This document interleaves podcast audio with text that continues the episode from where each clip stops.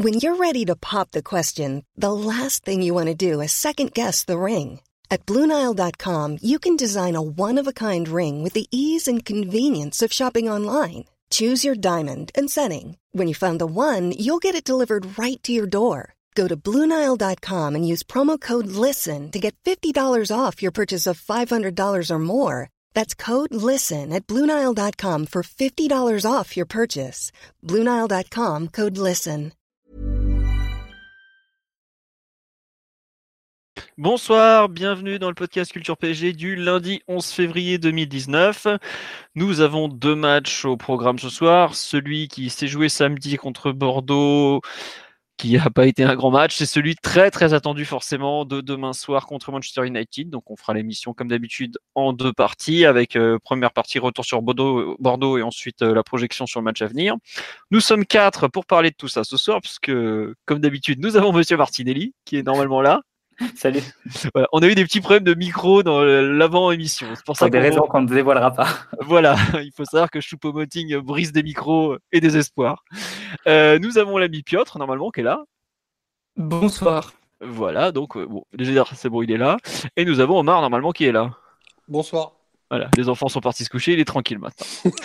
et, euh, bonsoir à tous sur le live, je vois qu'il y a déjà des habitués qui sont en place. Euh, donc, on va commencer tout de suite euh, avec le PSG Bordeaux de samedi, but d'Edinson Cavani, un fameux penalty juste avant la mi-temps. Ce sera le seul but du match, une rencontre globalement marquée par des blessures plus qu'autre chose. Ça veut tout dire quant à la qualité du, du match. Euh, victoire 1-0, j'imagine que le pouls du match va être pour moi, donc je vais enchaîner. Euh, victoire 1-0, une rencontre qui aura été euh, le PSG, enfin certains joueurs n'avaient visiblement pas très envie de la jouer et on peut les comprendre vu les enjeux derrière. Ça a été à peu près correct en première période. Globalement, que, le score de 1-0 à la pause, même bien payé pour Bordeaux, vu quelques occasions parisiennes. Ça tient encore un peu en début de seconde mi-temps, puis globalement ça s'écroule un peu en fin de rencontre avec euh, la sortie de, de Verratti lors de jeu, la blessure de Cavani qui pèse probablement aussi un peu dans les têtes, Bordeaux qui se dit finalement on n'est qu'un but en ayant été complètement nul, donc on va peut-être commencer à jouer.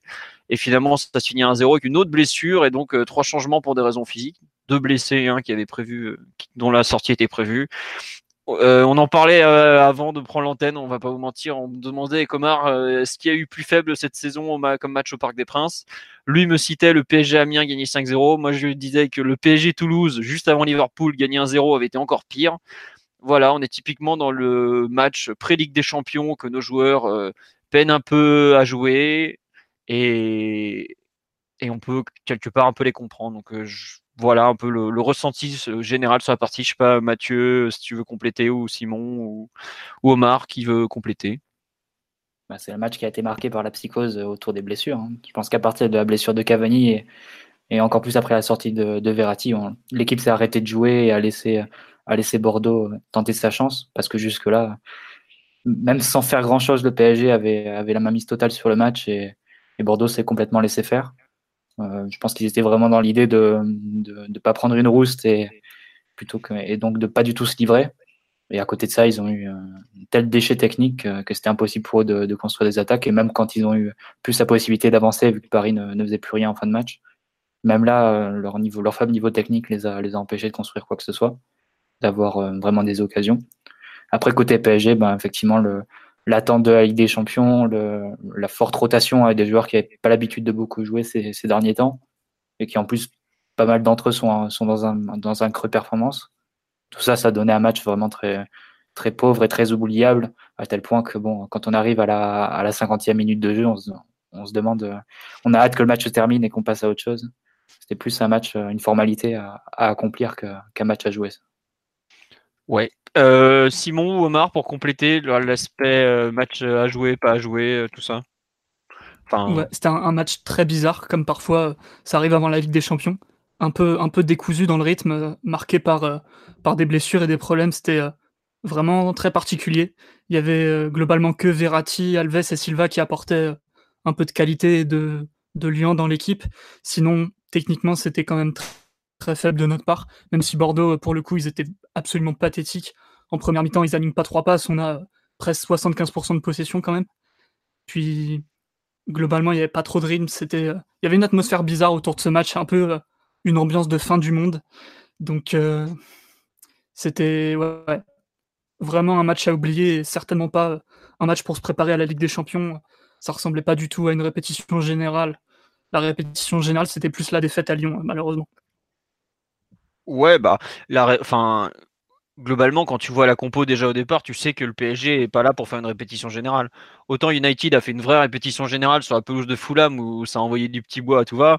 Autant là, tu vois la première mi-temps de Bordeaux, euh, ils peuvent mettre leur U19, je ce que ça aurait changé. Il n'y a rien côté bordelais, par exemple. Quoi. Donc, euh, tu, tu, tu, peux pas te préparer euh, face à un adversaire aussi, aussi inoffensif et, inapte au, au, niveau, quoi, tout simplement.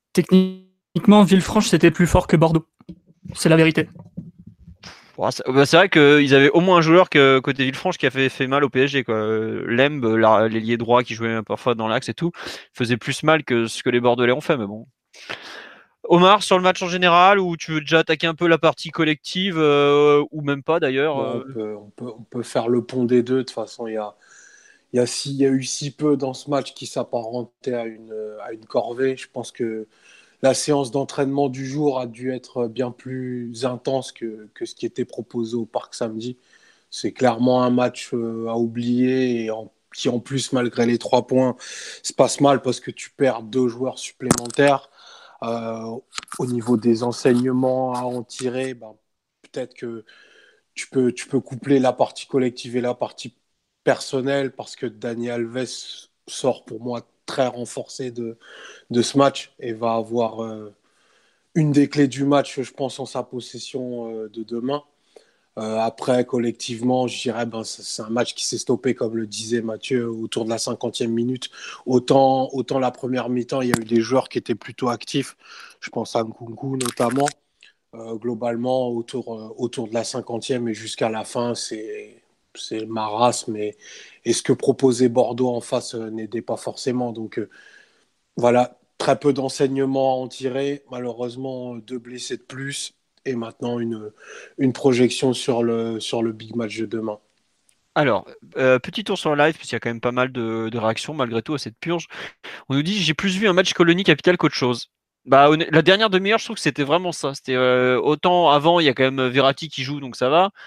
Euh, autant je trouve que la dernière demi-heure, c'est clairement un match colonie capital avec deux, enfin, vraiment un match de, ventre mou de Ligue 1, quoi, avec deux équipes qui qui savent pas trop qu'est-ce qu'elles doivent faire. Euh, ça manque un peu de talent. Enfin, vous voyez vraiment le, deux équipes perdues, quoi.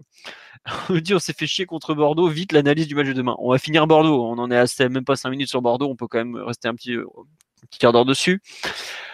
Euh, alors on nous dit bah, première mi-temps est plutôt sérieuse et bonne vu la compo. Euh, après la mi-temps, c'était le décrassage. Ouais, bah ça voilà, ça, on en revient un peu tous à ça. On nous parle effectivement de la fébrilité de Thiago Silva qu'on lui connaissait plus. Oh, peut-être un, peut-être un peu dur par rapport au reste des, des joueurs qui globalement ont été bien pires. Euh, on nous dit, j'ai observé l'énorme déchet technique chez les jeunes parisiens, tant dans la prise de décision que la transmission des passes, ce qui met en exergue les lacunes de nos jeunes. Euh, ouais, enfin, globalement, c'est après il y a une personne qui nous parle de des lacunes au niveau des remplaçants et oui, je pense que c'est plus ça. C'est on a encore une fois constaté l'énorme écart entre les titulaires et le banc de touche, quoi. Mais je pense que les deux matchs de la semaine, parce qu'on n'a pas, on n'a pas débriefé Villefranche PSG, mais les deux matchs de la semaine l'ont montré. Après, Tourelle a défendu les remplaçants en disant attendez, ils jouent, ils jouent presque pas, et puis d'un coup on leur fait jouer beaucoup, on les fait jouer beaucoup, c'est, c'est très dur pour eux. Mais il enfin, je... de niveau, Philo. je pense que Lucas l'avait dit et compagnie, te, te signe pas le match. Ah oui, évidemment. Mais après, euh, tu sais qu'on a fait des choix d'effectifs comme moi. et avec le salaire de Lucas, tu payes toute l'attaque du PSG qui était alignée ce week-end. Hein. Ouais, il faut, faut pas tomber à bras raccourcis sur les jeunes sur ce genre de match parce qu'ils ont aussi besoin d'être accompagnés pour qu'ils soient performants, tant en termes de, de structure que de niveau autour d'eux.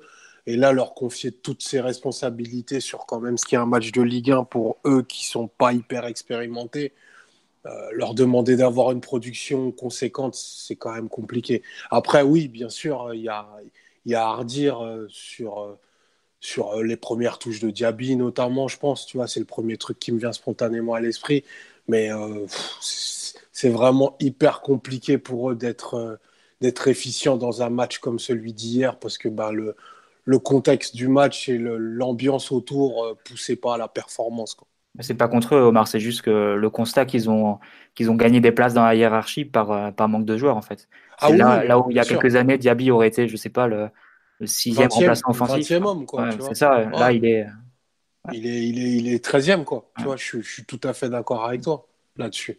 Mais bon, ça, on en a parlé maintes et maintes et maintes fois. Et la, et la construction de l'effectif, ben, on, on, la paye et peut-être qu'on la paiera plus cher que ce qu'on ne le pense, quoi.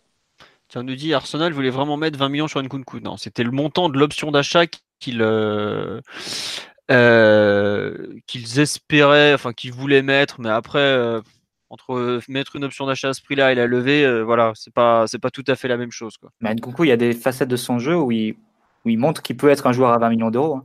Ses déplacements entre les lignes, sa capacité à se rendre disponible. Je trouve que c'est parfois c'est quand même de la, c'est quand même la classe. Et puis sa finition.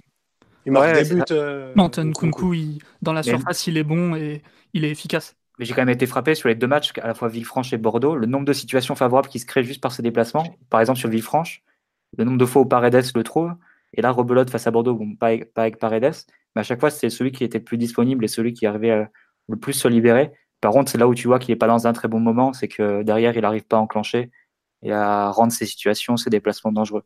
Mais, euh, mais la base, je trouve que c'est quand même assez, assez marquant pour un jeune joueur comme Nkunku. Généralement, les jeunes joueurs, ils vont vers le ballon, ils, sont quand même assez impatients de le toucher. Lui, il a quand même cette intelligence de jeu, il arrive à se placer, il arrive à, se, à offrir des solutions. Mais bon, il n'est pas dans un bon moment de forme ni de confiance, sans doute. Je pense que le, sans doute que le, le transfert raté de cet hiver doit, doit, le peser aussi un peu. Et le manque de temps de jeu, évidemment. Euh, derrière, il n'arrive pas à enclencher, mais il ne fait pas que des mauvaises choses. Je trouve que c'est un peu dur hein, pour Nkunku. Il ah, faudra juste qu'on arrive à le fixer. Je pense que c'est important pour lui aussi, parce que l'intelligence dans les, dans les déplacements et tout, c'est vrai que je fais bien de la relever, parce que c'est une qualité très rare. Mais en trois saisons et demie maintenant, on est incapable de, de, dire à quel endroit il est le meilleur. Et je pense que tous les, tous les ballottements de poste qu'il a euh, lui, lui rendent plus trop service à, à l'âge qu'il a maintenant. Bah, le pauvre, euh, il, il, joue jamais au même poste, quoi. Même euh, encore deux matchs là contre contre même contre Villefranche, il joue deux deux postes et demi. Euh, là, il est il joue à moitié côté droit, mais de façon très libre, alors que côté droit, c'est pas du tout son sa meilleure place. Il est pas, je trouve qu'il est pas franchement aidé. Et puis bah ouais, il faut qu'il se trouve un poste parce qu'aujourd'hui, Nkunku, tu lui demandes son meilleur poste, je suis même pas sûr qu'il soit en mesure de le dire. Lui, c'est décrit comme qu'il voudrait jouer plutôt comme relayeur, mais ses meilleurs matchs avec le PSG, c'était pas vraiment dans cette position-là. On se souvient de ses promesses, effectivement, dans cette position. Il y a pas du tout, euh, comment dirais-je, il y a quoi? Il y a ouais 3-4 3-4 ans maintenant, mais tu te rends compte où il a réussi à vraiment à, prouver un peu des choses. C'est un peu plus près de la surface avec ses frappes et quand il marque des buts. Quand tu es relayeur, globalement, c'est pas c'est pas un endroit où tu es censé aller tout le temps et il arrive il a un peu de mal à faire son trou euh, en général. Donc euh, bon, à voir ce que ça va donner à moyen terme, mais je pense que pour lui, effectivement, euh, il faut qu'après cette saison, euh, soit il, se trouve un, il se trouve un poste dans les derniers mois et il peut continuer à jouer au PSG, soit il faut impérativement pour lui qu'il euh, puisse aller s'exprimer ailleurs. Quoi, parce que au final, les deux y perdent. Quoi. Lui, il perd de la valeur et le PSG n'est pas, pas du tout aidé par ce genre de performance, quoi, tout simplement. Euh, on va passer au perf individuel direct. Euh, qui sait que vous, de quel joueur vous avez envie de parler un peu sur cette rencontre aussi? Ah, de Verratti, absolument. Il revient, il revient d'une blessure qui était quand même euh, assez inquiétante. On se demandait même s'il pourrait être prêt à temps pour, pour le match aller. Mm. Et on a vu, il y a même eu une petite rechute qui avait rien à voir avec, avec sa cheville la dernière fois où, où, bref, il était un peu blessé. Et au final, on a vu qu'avec très peu d'entraînement, très peu de préparation, il, éclaire le jeu de toute sa, de toute sa technique. Verratti, c'est le genre de joueur qui n'a pas besoin, je pense, de s'entraîner beaucoup pour être performant à très haut niveau, donc niveau Champions League, même si euh, les 90 minutes, il ne pourra pas les jouer. Je pense qu'il doit avoir 55-60 minutes dans les jambes, au mieux. Et mine de rien, je pense que pour lui, ça suffit pour s'exprimer. Et nous, il faut s'estimer heureux de pouvoir récupérer ce Verratti-là euh, avant Manchester. Déjà que niveau colonne vertébrale, ces derniers temps, on était vraiment très très atteint. Il n'y a plus Neymar et il n'y avait plus Verratti. Et de retrouver un Verratti euh, en bonne possession de ses moyens techniques, ça, c'est indispensable pour espérer euh, faire une bonne performance là-bas. Tu, tiens, vu du stade, Omar, toi qui étais, tu, physiquement, tu l'as trouvé comment? Comme à son habitude. Je trouve même qu'il a, eu, qu'il a pu un peu gérer et que ce que proposait Bordeaux lui allait bien parce qu'il a, il a pu dicter le tempo de manière assez, assez tranquille. Après, il me paraissait pas. Enfin, c'est compliqué de se projeter à ce que ce sera demain parce que je pense qu'il va y avoir un écart de rythme qui va passer du simple au double. Mais bon, il, avait l'air serein. Quoi. Dès, dès, ses premières prises de balles, il n'avait pas l'air gêné. Donc, euh, c'est bon à voir. Il t'a pas paru avoir du mal à finir la première période? Parce que moi, j'ai regardé les bouts de match et à la 30e, il apparaît, mais carbo littéralement, quoi, je mais, trouve. Mais je, ne sais pas si c'est si c'est pas une constante chez Verratti, mais il y a des moments où il pioche physiquement. Et quand il pioche, il fait pas semblant, quoi. Donc, euh, ou il termine les matchs complètement morts, ou il les finit pas, en fait. tu vois, c'est un peu ça le souci. Donc, euh, autour de la 30e, ça m'a pas marqué plus que ça. Mais euh, il, baisse de rythme au moment où il sort et, je pense que bah, Tourelle le préserve aussi. quoi. D'accord. Ok, non, parce que j'avoue, enfin, je suis très très rarement euh, au stade pendant les matchs. J'y étais contre Nantes avant la trêve et je trouve que vu du stade, il, ça, se voit énormément qu'il baisse en rythme à partir de la 30e, 35e. Et ça revient un peu mieux après la pause, mais il a du mal à faire des mi-temps complètes. Et bon, comme tu dis, euh, en termes d'intensité, ça va lui faire tout drôle dans deux jours. Quoi. On peut aussi espérer qu'il saura se mettre au niveau. Quoi. Euh, Mathieu, sur Verratti, tu veux rajouter quelque chose ou pas d'ailleurs? Pas spécialement. C'est difficile de juger sur un, un match qui a quand même ressemblé. À... Enfin, tu jouais un sparring partner en face, en première mi-temps, enfin, surtout la durée du match avec Verratti. Donc, c'était pas forcément des conditions optimum pour, euh, pour juger son état de forme et tu vas, tu vas pouvoir bien le juger demain face à un milieu très renforcé avec sans doute Pogba dans la zone et sur un rythme qui sera beaucoup plus soutenu. Là, tu pourras, tu pourras mieux juger. Mais bon, ça, pour, pour aller plus loin, c'est un joueur qui a, qui a déjà, enfin, qui sait euh, reprendre par un match de Ligue des Champions et tout de suite être dans le bain. Par exemple, je me ah souviens, le, match face à Chelsea, ben, il y a trois ans, euh, c'était en pleine période de pubalgie et il avait joué le, le, match, le match aller. Je crois qu'il avait tenu 80 minutes contre Barcelone, il en fait 60 d'un niveau. 70 euh, même. 70 Il sort pas, il sort pas plus tôt? Et il revenait de blessure face, au, face au Barça? Il me semble De mémoire, oui, il, revenait de blessure. Oui, oui, vous avez raison, exactement. Et il finit, il finit le match, il finit pas le match, mais il est percute crampe. Et physiquement, il fait un match exceptionnel.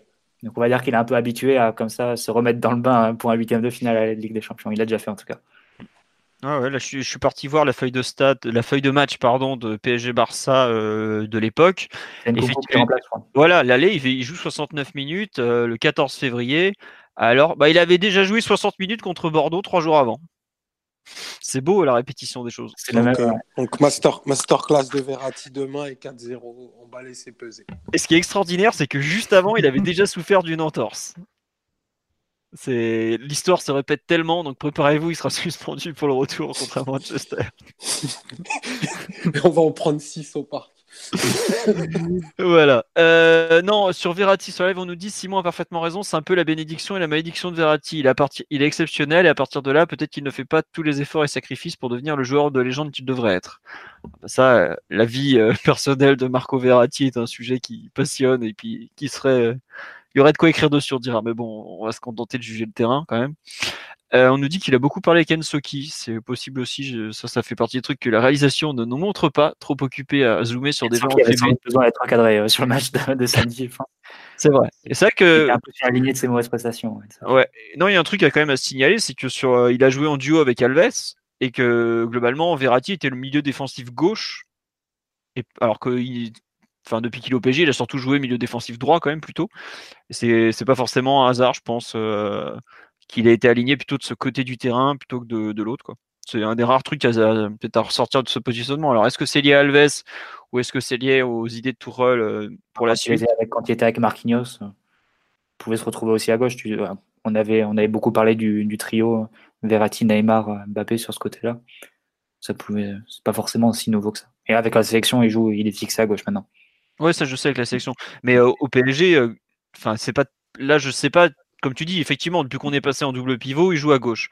Mais est-ce que il va, avec l'absence de Neymar, avec le retour de Marquinhos, est-ce que ça va continuer Est-ce que c'était pas forcément évident qu'il jouerait de ce côté-là? Et visiblement, bah, Tourelle elle est, repartie pour le, fixer axial gauche. Quoi. Bon, à voir. Sur les perfs individuels, que vous voulez revenir sur d'autres ou pas? Daniel Alves. Vas-y, Omar, vas-y. Qui, lui aurait pu aussi être dans une espèce de, gestion parce qu'il va avoir un, rôle à jouer important demain, euh, mais qui pour le coup, il n'en a rien été de son côté.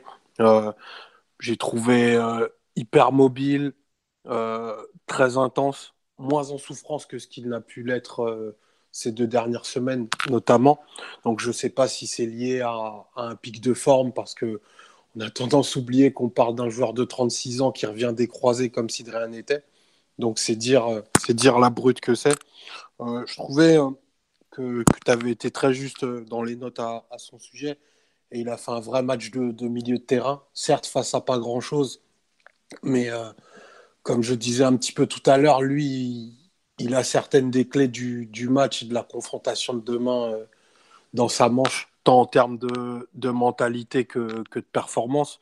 Donc le voir sortir cette belle performance trois jours avant Manchester, c'est plutôt quelque chose euh, qui m'a plu. Et voilà, je, compte aussi beaucoup sur, euh, sur l'impact psychologique qu'il peut avoir sur les mecs parce que il n'y a, pas, a pas cinq personnes au monde qui savent mieux que, que lui que sept gagner, surtout dans un contexte euh, qui va être compliqué pour nous avec les, manques qu'on a. Avoir un joueur de cette trempe et un champion de cette dimension dans notre effectif, c'est vraiment, c'est vraiment un bienfait. Quoi.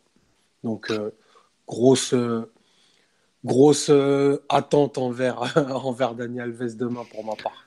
Ouais, juste petit sur live pour revenir sur Verratti, on nous dit euh, Verratti joue à gauche car Marquinhos peut pas jouer de l'autre côté et ça fait également sens de rapprocher Marco d'André comme, comme avec Neymar. Bah oui, c'est ça. Et sur Alves, on nous dit la gestion, il ne connaît pas s'il joue, c'est à fond. Ouais, et je trouve qu'il le, repos, parce qu'il a de mémoire, il était même pas allé jusqu'à Villefranche, lui. Il a vraiment fait beaucoup de bien. À Lyon, euh, il, était, il a été apparu dépassé et je trouve que c'était moins bien sur ses derniers matchs. Là, il est revenu. Euh, de façon incroyable, quoi, parce que euh, le tacle glissé qu'il fait à la 92e, c'est ça?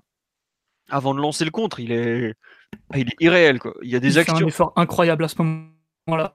Il y a l'effort, le contre-effort, l'intervention, la lucidité. C'était euh, le Daniel Alves d'il y a 5 ans. Quoi. Ah non, on nous dit le déambulateur d'Alves face à l'intensité de Bordeaux, ça passe, mais face à Manu, ça reste à voir. Évidemment, ça reste un joueur de 35 ans qui en plus revient d'une grosse blessure, mais la volonté générale du joueur est quand même euh, incroyable. Enfin, on parle de Daniel. C'est un joueur dont tu peux pas te passer sur un scénario de match face à United. C'est impossible. Tu peux, retourner dans tous les sens, mais c'est le joueur de plus grande dimension que tu as au club avec Buffon. C'est un joueur qui battait déjà Manchester United en Ligue des Champions il y a 10 ans, euh, en finale qui faisait. Euh, il en a joué 1000 des matchs comme ça. Il a une mentalité, une combativité qui sont, qui sont hors pair. Après, enfin, c'est quelque chose sur. Euh, je ne suis pas vraiment sûr, mais je pense que quand même la dimension des joueurs, ça rentre en compte, peu importe leur niveau euh, ponctuel. Je pense que la dimension des joueurs, ça rentre beaucoup en compte en, Ligue des Champions. Tu vois Marcelo, par exemple, qui, qui, avait un niveau vraiment très très moyen en Liga au, Real l'an dernier. Et sur la phase retour de la Ligue des Champions, c'est un joueur ultra décisif, peut-être peut le meilleur sur la phase retour, enfin, sur la phase d'élimination directe de, de, Ligue des Champions. je pense que ça compte beaucoup, la, la dimension du joueur, l'expérience, le, le charisme aussi, enfin tu vois, tout, tout, ce genre de, choses assez imperceptibles.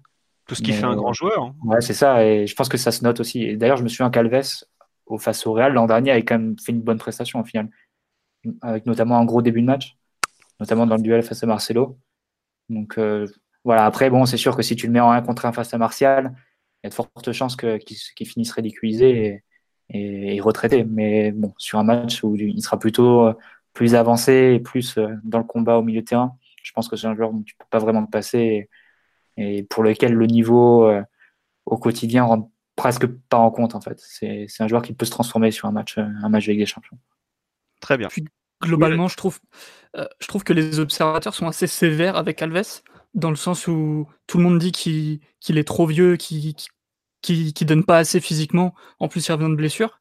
Mais globalement, si on prend tous ces, derniers matchs depuis le début de l'année, euh, je le trouve quand même assez dynamique. Euh, parfois, il, est dépassé dans la vitesse pure. Face à un sprinter de 20 ans, bah oui, forcément, il va moins vite. Mais quand même, on voit que dans les duels, il est présent. Il, met des coups, il aime bien. Il va vraiment. C'est quand même encore un joueur de duel, je trouve. Et en Ligue des Champions, mine de rien, bah, c'est mieux de pas perdre tous les duels si possible. Et il croque bien les mollets adverses. Et non, franchement, c'est encore un joueur qui, peut donner euh, de sa personne, même s'il court un peu moins et surtout moins vite qu'avant. Et c'est pas le genre de joueur qui trouvera que le stade de Trafford est trop grand, tu vois. Ah, pas du tout. Faut, faut, faut, aussi avoir à l'esprit euh, la rentrée qu'il avait fait contre Liverpool au, les, les, 25 minutes qu'il a fait, c'est pas 25 minutes d'un bon joueur, c'est 25 minutes d'un champion, tu vois. C'est un mec qui, qui sait à tout moment ce qu'il faut faire sur le terrain, quand faut pourrir la situation, quand faut aller euh, chatouiller l'arbitre.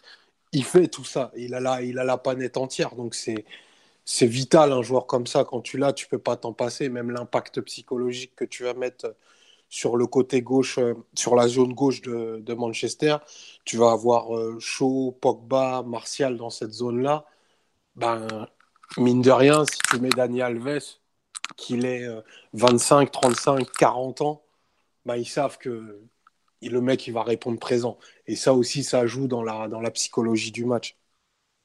Bah, là, juste pour euh, rappeler un truc, c'est que quand il joue 25 minutes contre Liverpool, c'était son deuxième match à son retour de blessure quand même. Il, ah. avait, juste joué, il avait joué 20 minutes lors du fameux PSG Toulouse.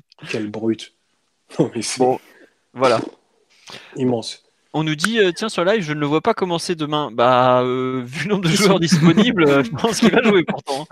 C'est voilà, tiens. Par contre, on nous demande, est-ce que Alves a déjà connu des positions d'outsider dans sa carrière? Oh bah, je pense que quand la Juve joue la finale contre le Real, effectivement, ils sont en position d'outsider. Mathieu, tu en parleras mieux que moi, mais. Oui, oui, bah oui. Oui, bien sûr. Voilà. ils étaient donnés perdants directement, de toute façon. Hmm. Et ils ont perdu d'ailleurs. Euh, non.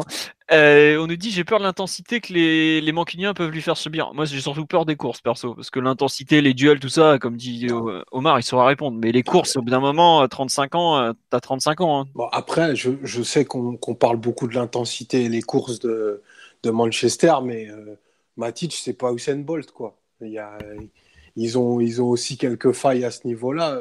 Herrera et, Herrera et Matic, c'est pas les milieux les plus, les plus mobiles qui soient. Euh, la vitesse, les courses et l'intensité, elle est surtout, elle est surtout devant.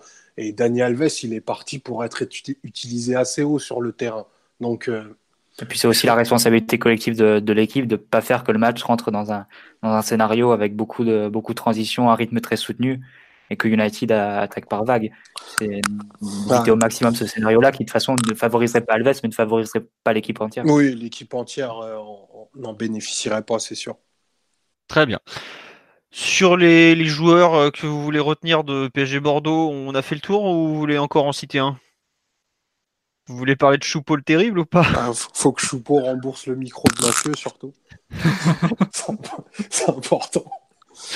Là, mais, faut qu'on en parle parce que globalement, c'est un, un joueur qu'on voit peu. Et là, on l'a vu deux fois dans la semaine, deux fois titulaire. Et ça a, trop, ça a été compliqué, on peut pas dire le contraire. Euh, non, mais en fait, surtout, ce que je trouve dommage, c'est que quand il est entré en jeu, il n'a pas fait que des mauvaises choses.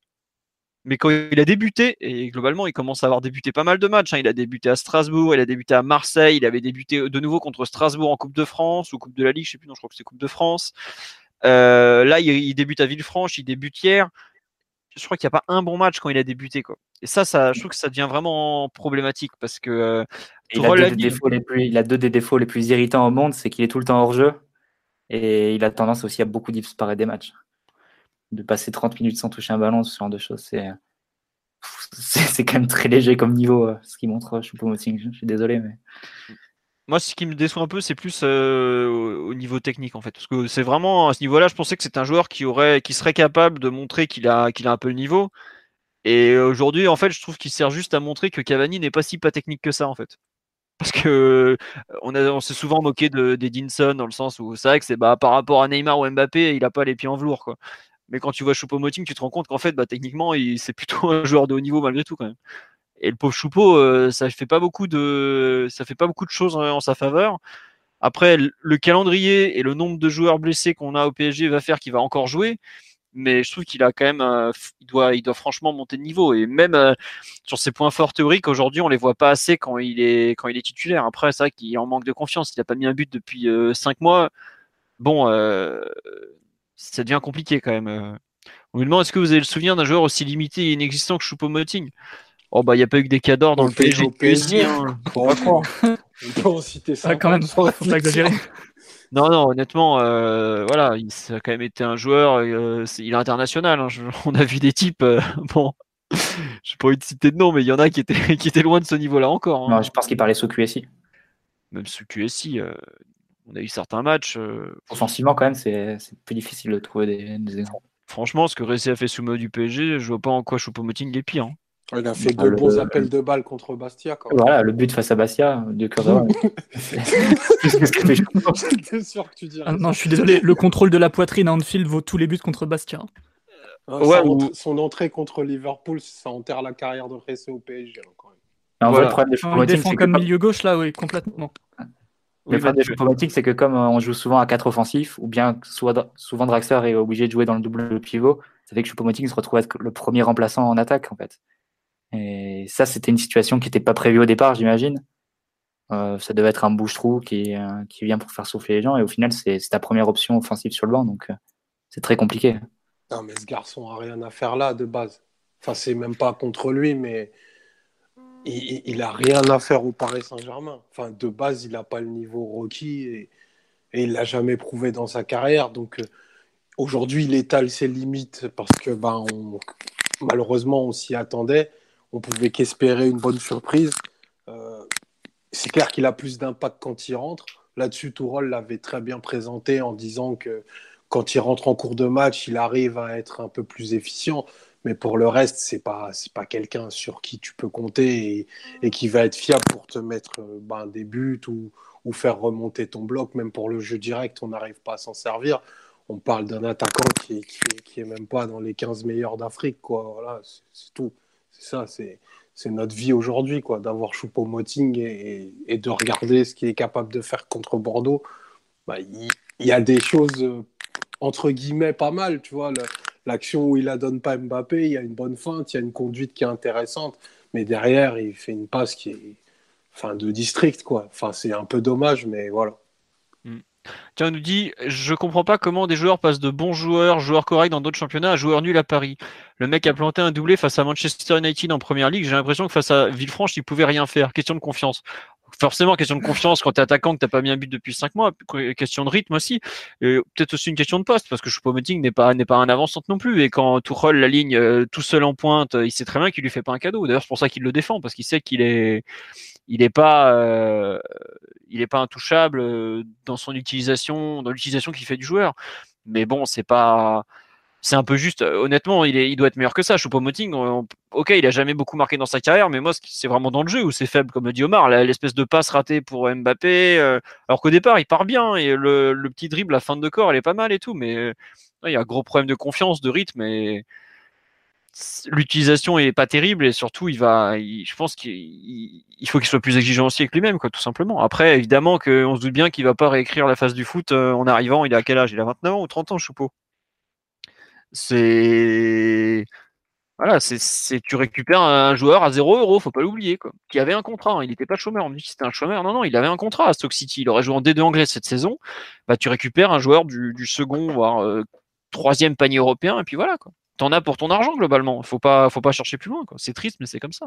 Heureusement qu'on l'a pas acheté. Hein. Ouais, voilà, on l'a pas acheté. Il a, il a mis peut-être un, doublé euh, venu d'ailleurs contre Manchester United, mais au final, la réalité de cette saison, c'est qu'il est relégué en, en, deuxième division avec Stockville. Donc euh, bon. Mm. Et 5 buts, 5 passes dans la saison, quoi. Ouais, voilà, il, il, fallait pas s'attendre euh, à un joueur très très utile offensivement, quoi qu'il arrive.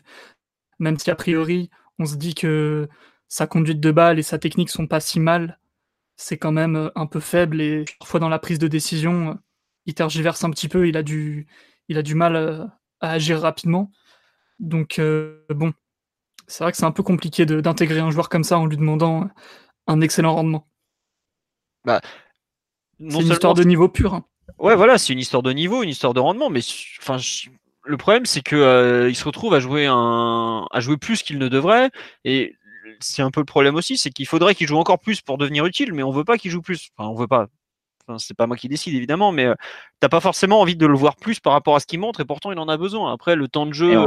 nous aussi, on va en avoir besoin, hein, Philo, dans les prochains, dans les prochains matchs. Hein. Ah bah, bien sûr. Hein. Mais moi, je pense le calendrier, c'est inévitable. Je pense qu'il est titulaire dimanche prochain à saint par exemple.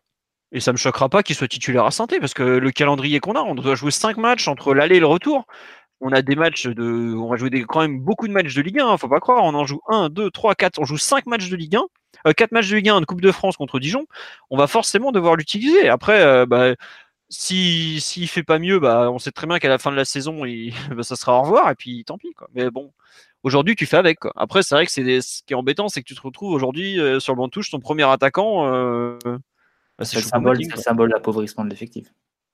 Ouais. Parce qu'il faut pas oublier que l'année dernière, des fois, le 19e homme, c'était Kurzawa ou Pastore quand même. Aujourd'hui, euh, Choupo-Moting, il est sûr d'être dans le, sur la feuille de match. Et rien que ça, ça t'en dit beaucoup. Quoi. On me dit euh, il fallait garder Wea. Alors, euh, je veux bien euh, qu'on veuille garder Wea, mais enfin Wea jouer tout seul devant comme ça, il sait pas le faire non plus. Il sait, re-regarder la première mi-temps contre Guingamp, par exemple, le pauvre il sait pas, il sait pas être un avançante comme ça qui touche pas beaucoup la balle, qui qui voit pas le ballon arriver ou autre. C'est c'est pas un rôle facile. Hein. Voilà. Même, même, Mbappé a du mal, donc. Euh, oui. Un joueur ultra prêt. Je te laisse imaginer pour, pour Ouya qui découvre à peine ce niveau-là. Mm. Non, mais laissez-le, il est très bien au Celtic, il, joue là-bas, il en profite, il découvre un, autre environnement en plus euh, avec un coach qui fait plutôt bien travailler les jeunes. Donc c'est à court terme, évidemment, ça peut être un peu rageant parce qu'on le voit, il a marqué un but et mis une passe D contre Saint Johnston, mais bon, à, moyen terme, le PSG a quand même beaucoup plus à gagner en prêtant Wea dans un autre club quand, le, quand on lui faisant jouer trois bouts de match euh, dans la demi-saison. Bref, je pense qu'on a fait le tour sur ce PSG Bordeaux dont on a déjà beaucoup trop parlé vu la qualité générale du match. À moins que vous vouliez rajouter quelque chose. Euh, oui, la gestion de Toural, j'avais mis juste ça parce qu'il y a quand même eu deux blessés. Euh, qu'est-ce que vous en pensez effectivement de ça? J'en pense qu'il y peut rien. Vous entendez Piotr ou pas? Ou il n'y a que moi là? Non, j'ai perdu. Moi. Piotr, on t'a pas entendu, ça a légèrement coupé. C'est bon là? Ouais, c'est bon là, ça a l'air d'être revenu. Ok. Ouais, euh, je pense que c'est pas de la faute de Tourelle, les blessés ou, ou d'une mauvaise gestion, parce que Cavani, c'est un joueur qui a été géré. Il n'a pas débuté le match euh, de milieu de semaine. Il est juste rentré euh, en fin de match pour jouer quelques minutes. Et, et si tu le fais pas jouer ce week-end, ça fait combien de temps qu'il passe sans jouer avant, avant la Ligue des Champions? Pour un attaquant de vraiment pas sérieux. Par contre, le Cavani, il peut s'en prendre un peu à lui-même d'avoir tenté euh, une frappe aussi présomptueuse euh, sur un penalty, alors que ça faisait quelques minutes ou quelques instants en tout cas, qu'il était en train de se refroidir. Et il a mis une frappe de mule du, pointu, qui sont quand même des frappes à risque. J'ai pas compris qu'il est allumé avec cette puissance et, il le paye cash parce qu'il a tout arraché au niveau de, la hanche et, du tendon. Et, la blessure de Meunier, bah, c'est un tête contre tête. Là, il y a vraiment, euh, vraiment rien à faire. Quoi. Très bien. Euh, Mathieu ou Omar, un avis sur euh, un peu la gestion générale ou même le, ce que Simon vient de dire sur, sur Cavani? Bah, c'est la, c'est la fatalité même. Hein. Cavani qui, qui, enchaîne les saisons à 5000 minutes et qui se blesse jamais. Et, là, alors qu'il est, comme l'a dit, comme l'a dit Simon, il est, il est reposé, il est, il est géré depuis la Coupe du Monde qui se blesse euh, musculairement, alors c'est jamais son cas. Ben voilà, qu'est-ce que tu veux dire Il n'y a pas, y a pas grand chose à faire. C'est un peu les, c'est un peu le hasard, c'est aléatoire, ce qui, ce qui arrive souvent en foot. Mais c'est ce à quoi sont, sont, sont, soumis les entraîneurs. Ils peuvent pas tout contrôler. Ils font des plans et ils élaborent des stratégies, des, des planifications, des roulements de minutes et au final, tu as des blessures qui viennent, qui viennent tout gâcher. Donc voilà, c'est moi c'est impossible de mettre la, faute sur Tourelle. Neymar, Verratti, c'est pas des blessures musculaires, donc c'est pas des défauts de préparation. Meunier non plus. Euh, quand tu compares à d'autres clubs, l'Atlético qui a eu 35 blessures cette saison, la Juve qui, enchaîne les blessures musculaires hein, comme chaque année avec euh, avec Allegri, d'autres clubs aussi. Enfin, Paris est pas du tout dans les dans les moins bien lotis euh, à ce niveau-là. Donc voilà, qu'est-ce que je veux dire, c'est la fatalité. Comme comme disait Blanc, tu peux pas non plus mettre les joueurs dans un frigo jusqu'à jusqu'à jusqu'à des Champions. Tu es obligé un peu de les faire jouer, surtout cette année quand tu pas, quand pas du tout de banc, ou quand ton banc ne te, garantit pas de gagner les matchs, ou de passer les tours de coupe. Donc euh, voilà, tu prends, prends quelques, risques, tu prends aussi des précautions, mais parfois ça suffit. On a l'exemple. Ouais, et puis surtout, là où c'est vraiment pas de bol, c'est qu'il a quand même mis 5 mecs, 5 titulaires habituels en tribune, même pas sur le banc touche, c'est en tribune. Bernat, Marquinhos, Di Maria, Draxler et Kerrer. Je sais pas si on se rend compte que c'est la première fois qu'il fait tourner autant. Et malgré ça, bah, boum, t'en perds encore deux. Quoi. Et surtout, comme tu dis, Simon, l'intouchable, l'inoxydable Cavani, qui est quand même un mec qui globalement a une hygiène de vie d'asset qui est incroyable, qui, est, qui a jamais un pet physiquement, qui s'arrache le tendon de la cuisse. Alors après, on pourra toujours tendon au niveau de la hanche, pardon. On pourra toujours dire le penalty, euh, mais ouais, t'as pas de bol non plus, quoi, honnêtement. T'as vraiment pas de chance quand t'es le PSG, quoi. bon, c'est comme ça. Je vous propose d'avancer et de passer au deuxième grand thème du soir, le fameux Manchester United PSG de demain soir, donc 21h euh, pour tout le monde. Alors, j'ai mis deux thèmes sur ça, euh, plus que deux, pardon, trois au moins. Euh, le premier, c'est quelle composition on peut attendre côté PSG, puisque ça paraît être un, élément assez important de comment dire du, match. Euh, qui veut se lancer On va commencer par la composition parisienne, on fera la, la mancunienne ensuite. Qui, qui veut commencer ou je la fais avec euh, On la fait tous ensemble?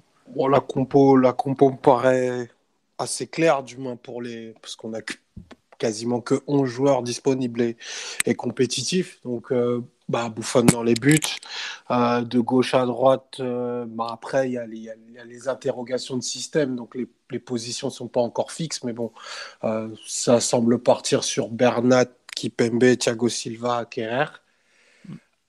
Juste, je me permets de te couper. Visiblement, l'équipe avait l'air de dire que Bernat était dans l'équipe des remplaçants à l'entraînement tout à l'heure et Kurzawa dans celle des titulaires. Bon, après, c'est que les entraînements de veille de match, hein, mais bon. Oui, Bernat qui a, été, mis au repos ce week-end, c'est pas pour être. Euh, c'est un, écran de fumée. Je pense que c'est pour exciter Newcastle et tout ça à faire ça cet été. Regardez, il était dans les titulaires la veille du match. Euh, ouais. Merci aux confrères de l'équipe d'ailleurs pour cette info.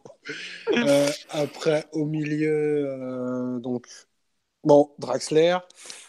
Verratti, Marquinhos, Daniel Alves et euh, deux devant, Di Maria et Mbappé. Ça, après, euh, bon, pour le choix du 11, ça me paraît, ça me paraît difficile de voir d'autres, un autre que celui-ci. Après, tout réside dans l'animation et dans les positions. Et là, là, par contre, il y a de quoi faire parce que je vois pas de manière, de manière claire ce que rôle pourrait faire pour optimiser les 11 qu'il alignera sur le terrain. Il y a forcément 2, euh, 3, voire 4 joueurs qui vont devoir faire des sacrifices énormes, des sacrifices positionnels, des sacrifices de compensation pour pouvoir équilibrer l'équipe. Tiens, juste avant de reprendre sur le. Il y a une personne qui dit Paredes va débuter. Vu la façon dont Tourelle en parle depuis plusieurs jours, ça paraît très compliqué, honnêtement. Ah il y en a besoin pour faire finir le match à Verratti, euh, Paredes. Ouais, mais il débutera pas. voilà, c'est ça. Il y, a, il y, a, besoin de lui pour, euh, pour prendre euh, la suite de Verratti au match. Quelque part, ça, ça, règle un peu la question, même si d'un point de vue quand même, c'était quand même tentant de mettre titulaire pour si tu pars pour jouer un peu le contre et jouer sur la vitesse de Mbappé, bon ben, tu aurais tendance à mettre titulaire un joueur qui est capable d'avoir un bon jeu long et de, et de trouver justement Kylian dans la profondeur. Mais bon, le, le, choix physique sur Verratti prend, prend le dessus et, fait que tu as plus besoin de Paredes en sortie de banc, je pense. Donc, revenons sur le, débat qu'a ouvert Omar, à savoir le, positionnement général. Alors, on a eu du, on a tout eu là, ce qui est sorti 4-2-3-1 euh, pour euh, certains. Le Parisien qui nous a relancé une histoire de 3-4-3 aussi. Euh, qu'est-ce que vous en pensez, messieurs? Comment, on va se présenter au coup d'envoi, à part en maillot blanc? Très bien, excellent d'ailleurs. Pas le maillot noir qui porte la poste, le blanc. Voilà. Qui veut se lancer sur le, positionnement? Ça dépend tellement de l'analyse qu'a fait Tourelle du jeu de United. Quelles sont les zones qu'il veut, veut attaquer, quelles sont les zones qu'il veut protéger l'inverse, c'est le ballon. À partir de là, tu fais ton puzzle, mais effectivement, avec tes 11 joueurs, ce qui, est quand même marrant, c'est que normalement, quand tu prends 11 joueurs, tu as plus ou moins euh, des certitudes sur les postes, mais comme on a un effectif très court, il y a des joueurs qui ont été habitués à jouer à 3, 4, 5 postes différents dans des animations complètement différentes, dans des systèmes complètement différents, ce qui fait que tu peux à peu près tout imaginer demain. Bah, il y a quand même d'autres. Comme Alves ou Di Maria, ils ont joué partout, Draxler aussi. Hein. Bah, tu as quand même deux, trois. Je trouve que sur les dernières semaines, tu as plusieurs choses à relever dans son discours. Tu as déjà le fait qu'il est. Aujourd'hui, il a parlé d'un match très offensif. Il a parlé de jouer, son... de jouer le jeu, de ne pas rester derrière, même s'il sait très bien qu'il y a des moments où on va prendre des gros coups de, des gros coups de... de... de butoir et on va reculer, on va reculer, on va reculer. Mais tu as. Je me rappelle qu'il avait parlé il y a quelques jours du fait de mettre en place, par exemple, de rester. Euh, enfin, depuis plusieurs semaines, il dit que c'est pas le moment de faire des essais. Il a ah, toujours. la de Cavani, oui, mais il a toujours regardé la défense à 4, par exemple. Le seul moment où il la garde pas, je trouve que c'est, où il la garde entre guillemets qu'à moitié, c'est par exemple quand on joue à Lyon, où on joue à 5 derrière pour avec euh, Alves et Kerrer pour gérer les incursions de Depay. Tu regardes demain, tu as complètement le même profil que Depay d'attaquant qui va beaucoup rentrer en Martial. Alors Martial va, plus vite balle au pied que Depay et tout, mais je trouve que tu as une vraie similitude dans l'approche que tu peux voir du match. Tu as aussi le fait que euh, il a parlé euh, l'autre jour du fait c'était dimanche euh, sur Téléfoot, je crois, qu'il disait ouais, il n'y a pas beaucoup de place à Manchester entre la défense centrale et les milieux. Donc est-ce que ça veut dire aussi qu'il va pas justement mettre de joueurs, d'attaquants de soutien qui seraient entre la défense et les milieux parce qu'il n'y a pas de place? Parce qu'effectivement, Herrera et Matic, ils, se collent à leur défense littéralement. C'est d'ailleurs super rare. Et as, par contre, tu as de la place. Tu as de la place entre Herrera et Pogba par contre. Exactement. Tu as une vraie place. En, gros, il te, laisse, il, te laisse, il te blinde aux 20 mètres, mais il te laisse une position de frappe entre 20 et 25 mètres. Tu vois, tu prends tout ça bout à bout, et comme dit Omar, euh, il n'y a pas non plus de truc évident qui en ressort au final. Donc, euh, moi, j'étais persuadé depuis des semaines qu'on allait jouer 4-4-2, et quand je remets ça un peu tout en place, je fais ouais, mais en fait, euh, ça colle pas totalement parce que déjà, qui c'est que tu mets devant pour accompagner Mbappé? Est-ce que tu oserais mettre Draxler, qui est peut-être le plus à même à jouer des duels aériens si tu as besoin d'allonger plein axe, ou est-ce que c'est le le, celui qui est le plus capable à jouer dos au but des trois offensifs. 4-4-2 ou 4-2-3-1 avec Draxler en soutien de Mbappé, ça change pas grand-chose à l'animation, du moins défensive. Ça serait, ça serait à peu près la même chose. C'est ce qui te garderait le plus de continuité. Bah, à part si tu fais 4-4-2 à plat, dans ce cas-là, euh, Draxler, tu es obligé de le mettre milieu gauche. Ouais. Tu vois, Après, ça dépend aussi de où tu veux placer Di Maria. Hein. Si tu veux le placer à droite ou à gauche. Si tu veux le placer à droite, c'est la défense à 3 qui a, qui a plutôt les, bah. le plus de possibilités, vu que tu rentres 3-4-3 avec euh, Di Maria un peu à droite. Et si tu veux le placer à gauche, bah, tu fais ton k 2 3 avec Draxler en 10. Mais en, tout, cas, si tu fais 4-4-2, tu peux pas le mettre, tu peux pas, tu peux plus mettre Di Maria dans ta, dans ta ligne du milieu si tu veux le faire jouer à droite. Tu es obligé de le faire jouer attaquant droit. Euh, après, euh, vu que je pense que le, le, plan de jeu, ça va être de, de chercher de, de l'espace dans le dos de, de l'ami Jones pour pouvoir lancer, lancer Mbappé.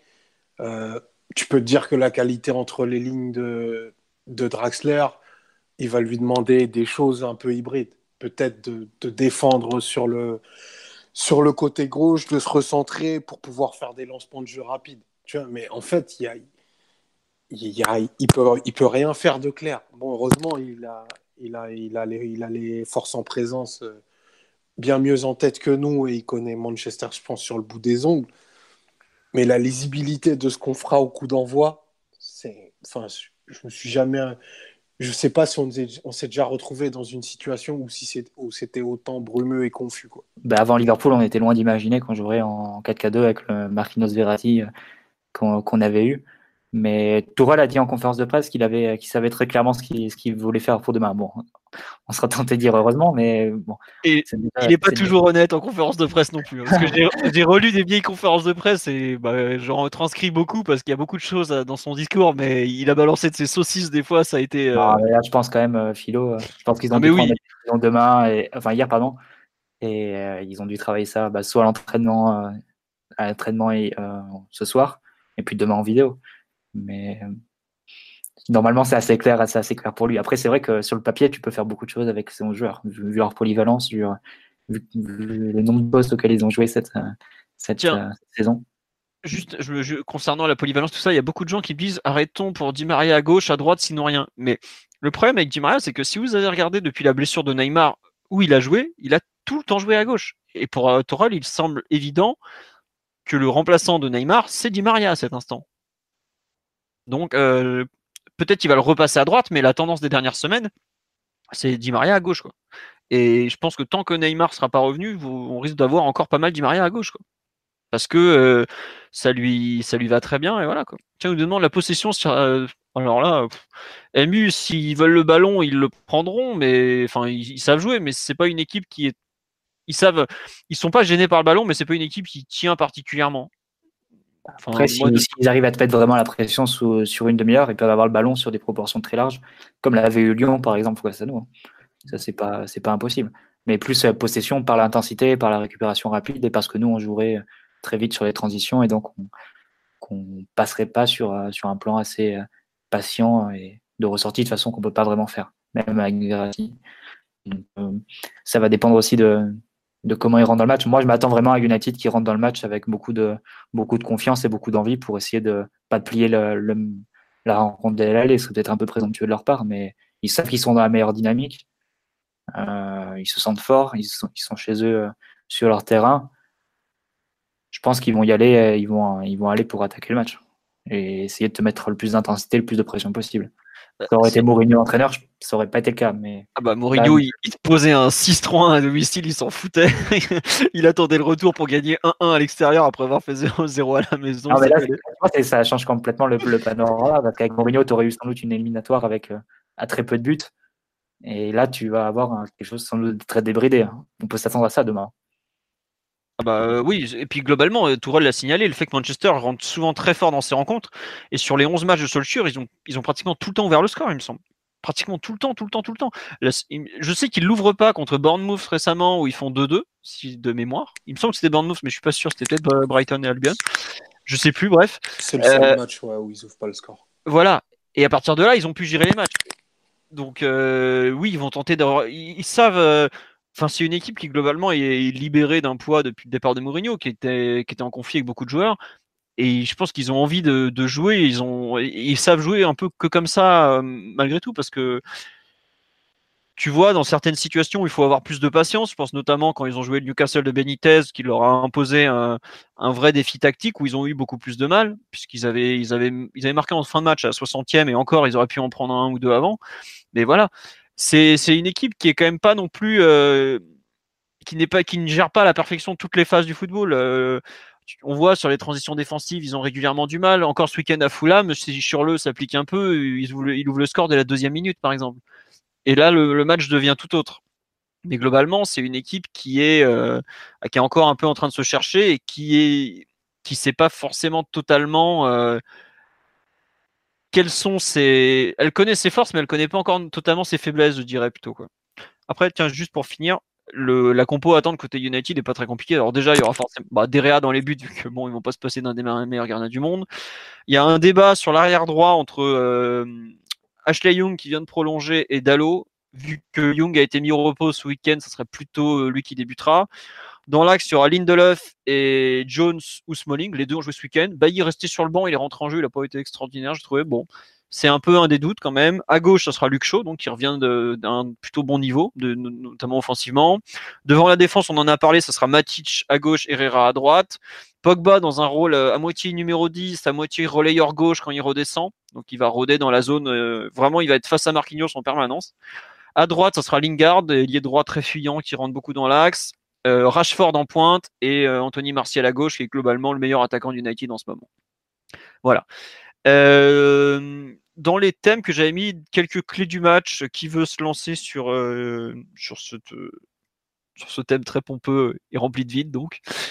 Simon, tu as des choses à dire sur. je trouve que c'est difficile de lire nos intentions avant, le, avant la rencontre, mais c'est pas évident non plus du côté de, de Manchester United. Je ne suis pas aussi sûr que Mathieu, par exemple, qui vont rentrer dans le match pour euh, nous mettre des coups euh, au visage durant une demi-heure. J'en suis pas forcément persuadé. J'ai peur qu'ils. Enfin, je crois qu'ils aient peur de redouter un moment le but à l'extérieur, de trop se découvrir, de trop exposer une défense un peu, un peu faiblarde et des milieux lents face à trois ou quatre joueurs offensifs de tout premier plan. Donc c'est possible que le match soit sur un rythme peut-être pas aussi rapide qu'on l'imagine, et avec peut-être un peu plus de calcul. Et, de toute façon, dans ce genre de rencontre, il va, va forcément y avoir une part d'imprévu qui peut être plus ou moins importante. Ça peut être un coup de pied arrêté, ça peut être une erreur individuelle, un, carton jaune ou un carton rouge qui peut tomber tôt dans le match. Donc, c'est vraiment difficile de, savoir où est-ce que la victoire se fera ou ne se fera pas. Euh, bien sûr, il faudra être solide sur, sur nos points faibles habituels, donc la résistance au pressing, euh, bien défendre sur les centres, euh, éviter de ne pas trop se faire manger par la vitesse sur les côtés. À part ça, c'est compliqué de lire ce match avant, parce que tu as une équipe du PSG qui est décimée de, sa meilleure force offensive et qui se cherche un petit peu en ce moment. Et la résurrection de United, mais je suis pas sûr qu'ils abordent ce match de Ligue des Champions comme ils aborderaient un match de, de Première Ligue face à Fulham ou, ou. Quoi. C'est possible, Simon. Hein. Moi, c'était juste une hypothèse. Moi, perso, à leur place, j'imagine qu'ils auraient plutôt intérêt à faire ce match, à se faire ce type de match-là, vu leur dynamique.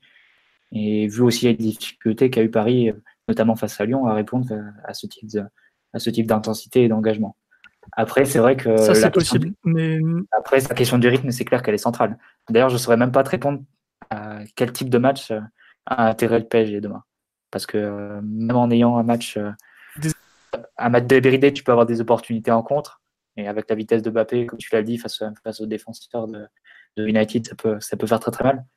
Et à l'inverse, c'est un match euh, très, euh, très prudent, très calculateur, très bien. Tu peux, tu peux, euh, ça te, ça, te retire un poids, mais en même temps, tu sais que tu peux, tu peux à tout moment concéder un but parce qu'on a l'habitude de concéder, quel que soit le scénario du match. Donc, et en même temps, ça peut te retirer des espaces aussi pour Mbappé devant. Donc, tu sais même pas trop quel type de match, quel type de match a intérêt le PSG demain au niveau du rythme. Omar, tu veux commenter On t'a pas encore entendu sur ça? Moi, je, je ne suis pas très sûr que, que Manchester puisse faire un, un, match prudent et un match de calcul de par la, la typologie des joueurs qu'ils alignent. Leurs leur joueurs forts, c'est des punchers, c'est des joueurs qui ont justement besoin que le tempo soit, très élevé, que les transitions soient hyper rapides et, je ne les vois pas suffisamment outillés pour pouvoir mettre le, pied sur le ballon et, et faire un match patient. Euh, Rashford, Rashford, Lingard, Martial, ils vont, ils vont vouloir gérer des 1 contre 1 en gros volume. Je pense qu'ils savent très bien qu'on a la fâcheuse tendance à faire des fautes euh, dans nos 30 derniers mètres et à concéder énormément de pénalties. Donc je ne serais pas étonné que, que le volume de 1 contre 1 qui joue sur le côté soit très important. Euh, Ce n'est pas une équipe qui centre énormément. Par contre, euh, là, où, là où il y a une vraie raison d'espérer, c'est que c'est que Pogba se comporte plus pour moi comme un quatrième attaquant que comme un milieu de terrain. Euh, ce qui fait qu'en fait, ils sont hyper exposés dans l'axe du terrain, les latéraux jouent super haut. Et Manchester, c'est une équipe qui te donne énormément de situations. Je crois qu'il subit, il subit près de, près de 11 ou 12 tirs par, euh, par match, dont, la moitié dans la surface.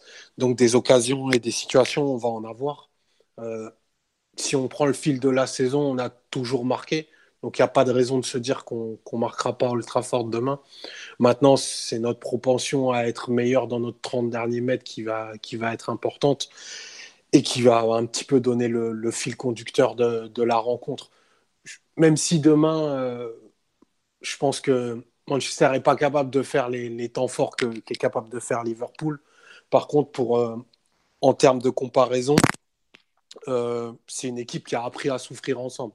Si tu prends le match qu'ils font contre, euh, contre Tottenham euh, mi-janvier, c'est un match où clairement ils se font, ils se pidonner.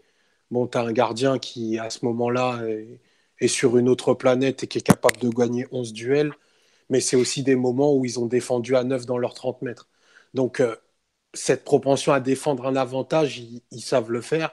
Et ils prennent très peu de buts depuis que Solskjaer est en, est en poste. C'est aussi une, une des clés du match. Donc c'est un match qui aujourd'hui est bien plus équilibré qu'il ne l'était au moment du, tirage, de par euh, l'absence de, Neymar, qui est vraiment euh, une amputation très nette de notre créativité offensive, et de par la dynamique euh, dans laquelle est Manchester. Et puis surtout, pour Manchester, c'est un match fabuleux à jouer.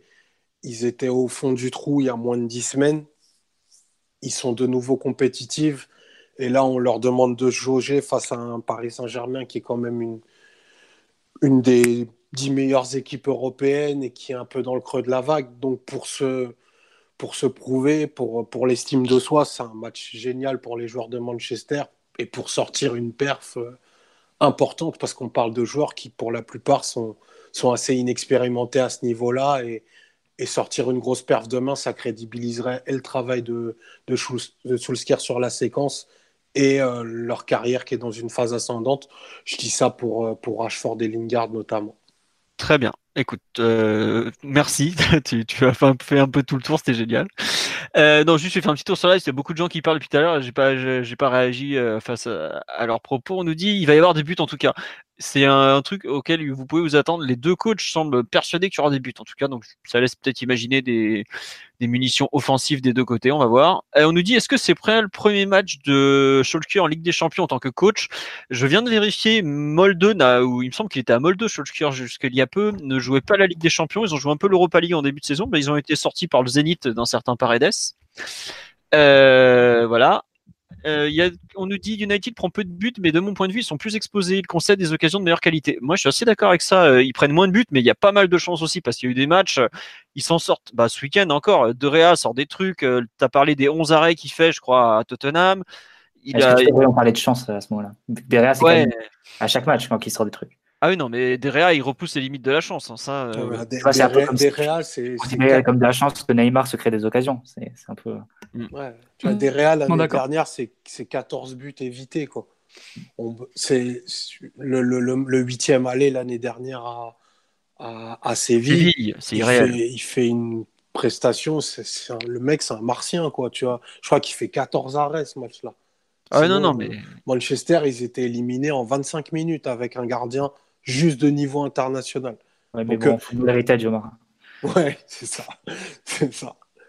Ouais. Euh, on nous dit alors, euh, il va falloir qu'on soit beaucoup plus réaliste. Bah après, le réalisme, ça dépend aussi du gardien d'en face. C'est ça le problème. Et moi, je trouve que c'est en ça que l'absence, par exemple, d'un Cavani est quand même préjudiciable. C'est que devant les buts, je pense que ça reste quand même notre joueur le plus précis et le, le plus apte à marquer. Et malheureusement, bah, tu ne peux pas compter sur lui. Après, il va falloir qu'on en avait parlé, je crois que c'était après le match à Lyon. Il va falloir que Mbappé se, soit au niveau euh, d'un point de vue euh, efficacité devant les buts. Quoi. Bah, il y a deux choses. C'est soit tu augmentes euh, ton niveau d'efficacité, c'est-à-dire que tu mets plus de, plus de buts sur le même nombre d'occasions, soit tu augmentes ton volume d'occasions. Et là, le problème va se poser, c'est comment tu vas réussir à trouver Mbappé en contre, qui va pouvoir le lancer, comment tu vas pouvoir accompagner les actions, sachant que globalement, ton premier pouvoir c'est Neymar. Et c'est un peu quand même une, une, une, des interrogations que tu peux avoir avant ce match, parce que si Paris est vite réduit à balancer le ballon loin devant en espérant qu'Mbappé euh, le chope et près de la course euh, un défenseur de United, ça va vite devenir stéréotypé et je pense pas que Mbappé pourra, pourra multiplier les occasions dans ce contexte-là. Donc il faudra quand même trouver un plan pour pouvoir trouver justement Mbappé en contre, ce qu'on n'avait pas vraiment eu face à Lyon, où on avait, on avait pas mal d'opportunités à ce niveau-là. Donc euh, ça, c'est aussi l'un des, des enjeux de ce match, parce que les occasions ne vont pas tomber tout seules. Ah non, et on nous dit justement une charnière lente face à Mbappé, euh, c'est pas si long que ça déjà, et puis Lindelof de mémoire est pas si long que ça, enfin moi ça m'a pas choqué. Et en fait, je trouve que c'est un peu ça, un des, un des points qui va nous amener à la suite, c'est que euh, United est une équipe qui globalement concède, euh, en fait je trouve est déséquilibrée vers l'avant, dans le sens où ils veulent trop attaquer, et ils s'exposent beaucoup tant qu'ils mènent pas au score. Et en fait, je pense que par exemple, une des clés du match, c'est à quel point ils vont ouvrir des espaces en attaquant et comment le PSG saura les, exploiter. Parce que le pire scénario pour moi possible pour le club parisien, c'est genre euh, United ouvre rapidement le score, on se retrouve à devoir faire le jeu. Et dans ce cas-là, bah, forcément, tu te mets en danger un peu ta base arrière. Eux, la leur, ils vont forcément, bah, Matic et Herrera vont faire tampon devant la défense. Et des espaces, tu te retrouves à jouer avec Mbappé de haut but. Donc tout ce qu'il aime pas globalement, il y aura personne pour faire le sale boulot à sa place. Et ça peut vite devenir problématique. Mais c'est un peu la façon dont, comme, ça, je trouve ça revient un peu à ce que tu viens de dire, Mathieu, savoir comment mettre Mbappé en bonne situation pour euh, ensuite euh, lui permettre de briller vraiment, quoi. C'est ça qu'on nous rappelle l'action type de Paris, c'est Mbappé pour euh, Neymar pour Mbappé en profondeur qui centre pour Cavani. Bon bah ça vous oubliez déjà, mais tu as globalement tu as tout un plan de jeu à mettre en place pour pouvoir faire briller ton un peu ta seule individualité euh, qui a un vrai sens du but parce que malgré tout Di Maria et Draxler sont pas des joueurs spécialement cliniques devant le but Et c'est un vrai problème, je trouve, à, gérer pour, euh, pour Tourelle et même pour l'équipe parisienne. Comment, euh, comment tu, tu, arrives à faire le match Comment tu arrives surtout à faire faire à United le match que tu as envie qu'il fasse quoi. Savoir un match où il se déséquilibre vers l'avant, il ouvre des espaces derrière. C'est un peu, je trouve, ça, ça rappelle un peu ce qui s'était passé l'année dernière à Madrid, dans le sens où on se demandait comment Mbappé allait pouvoir être lancé dans le dos de Marcelo. Et finalement, bah, il n'a jamais été lancé dans le dos de Marcelo. Parce que justement, entre euh, Marcelo qui avait peut-être été un peu plus prudent sur la première heure de jeu, Ramos qui avait tout couvert, tu te retrouvais sans solution et tu n'as jamais su utiliser cette pseudo euh, arme à ta disposition. Il faudra voir un peu demain comment ça va être possible de, gérer ça, par exemple. Euh, Omar, non pas, Omar, pardon. Enfin, peut-être si tu veux compléter ou Simon qu'on n'a pas entendu depuis un certain temps sur les un peu les, forces, faiblesses et autres autour du match qu'on peut qu'on peut citer. Hum, il y a une interrogation un petit peu sur le, le rôle de Draxler parce que c'est notre offensif qui est peut-être le plus. On t'a perdu, Piotr. Allô? du tout.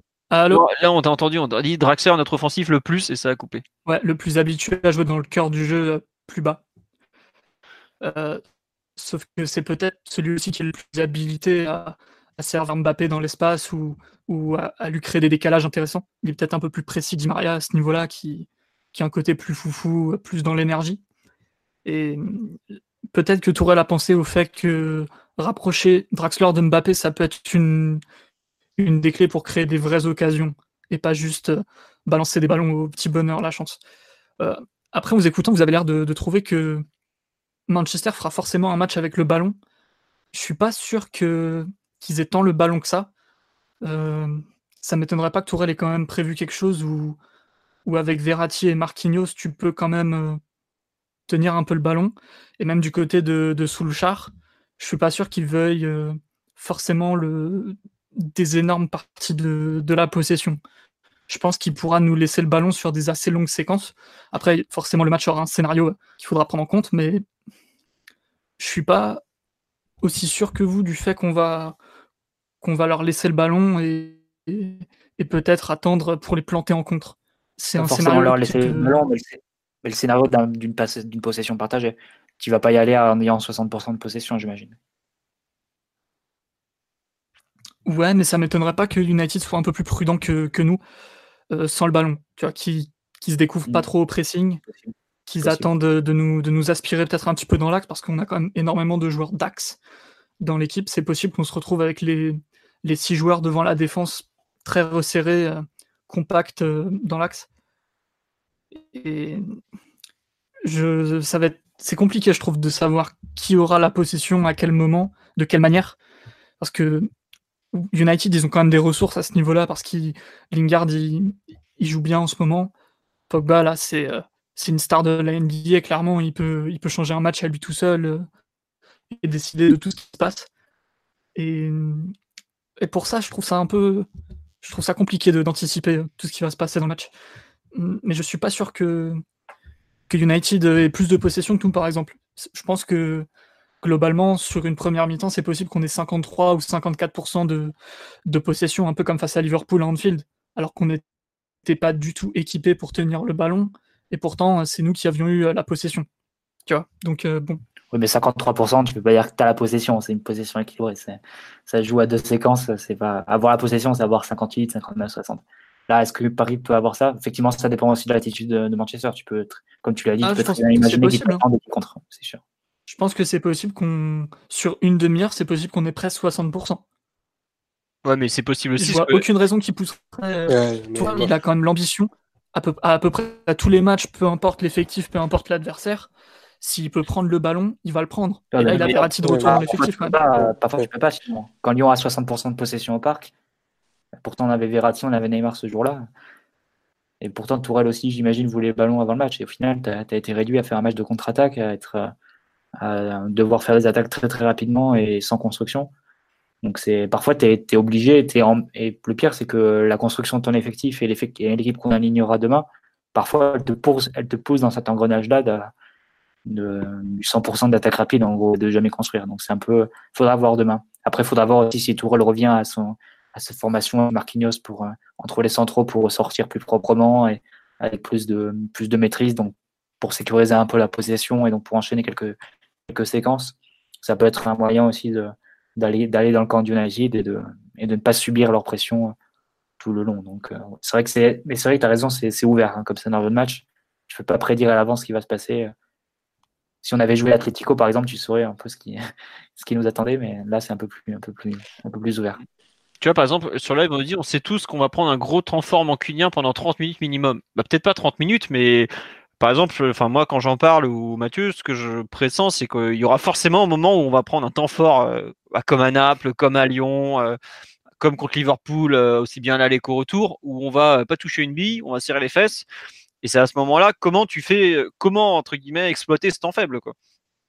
Euh, là, à Lyon, sur les contres, on l'avait très mal exploité, mais tu peux faire mieux. La, preuve, Tourelle a été plus inquiet après le match de la mauvaise exploitation du contre plutôt que du temps faible. Alors que pourtant, euh, le temps faible, tu, voyais que lui, honnêtement. Pendant une demi-heure, on n'a pas touché une bille. Et moi, c'est un peu ça. La, question, c'est comment on saura résister à ce temps faible, à ce temps fort mancunien sur qui peut du ah, enfin c'est une équipe qui, est capable de mettre de l'intensité pendant 20 25 30 minutes qui a ça tous les week-ends parce que bah, comme je disais enfin si vous avez vu Fulham Manchester ce week-end ça s'est un peu calmé après l'heure de jeu quand il y a eu 3-0 mais la première heure c'est un combat de c'est une garde tranchée le truc hein. ils peuvent nous imposer ça et je suis pas sûr qu'on sache répondre d'ailleurs parce qu'on n'est pas trop enfin il suffit de voir le match de Bordeaux qui avait lieu une heure après c'était pas le même sport hein. mais c'est vraiment la façon dont le PSG saura tenir ce temps faible qui s'annonce parce que bah vu la, vu la physionomie des, autres rencontres, euh, on y va tout droit malheureusement ou pas, parce que peut-être que c'est aussi une volonté des fois de leur laisser le ballon, puisqu'ils sont, c'est quand ils ont le ballon qu'ils prennent des risques et qu'ils se découvrent par définition. Mais euh, il y a peut-être, euh, enfin, de ce que je comprends de, de nos propos à nous, c'est vraiment la, comment le PSG va pouvoir encaisser ce temps faible, quoi. Et c'est un peu aujourd'hui peut-être la, la, plus grosse question à se poser, quoi. Au-delà même du temps faible, il y a, y a, quand même une, constante dans, le jeu de Manchester, c'est leur, propension à créer des occasions avec du jeu très très direct. Euh, récupération, passe de Pogba dans l'espace, euh, frappe de Rashford.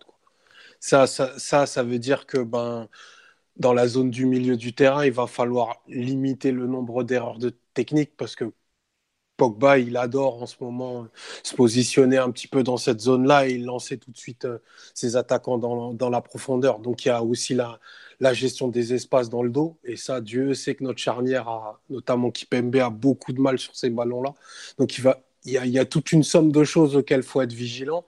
Ben, J'en parlais tout à l'heure, c'est les 1 contre avec les latéraux sur les côtés, l'espace aussi dans le dos de, de Kipembe, les compensations il y a l'aide que tes milieux vont, vont devoir apporter sur les côtés. Parce que, les projections de Pogba aussi. Voilà, les projections de Pogba qui peuvent être illisibles, qui peuvent démarrer euh, milieu gauche, ils se retrouvent avant-centre.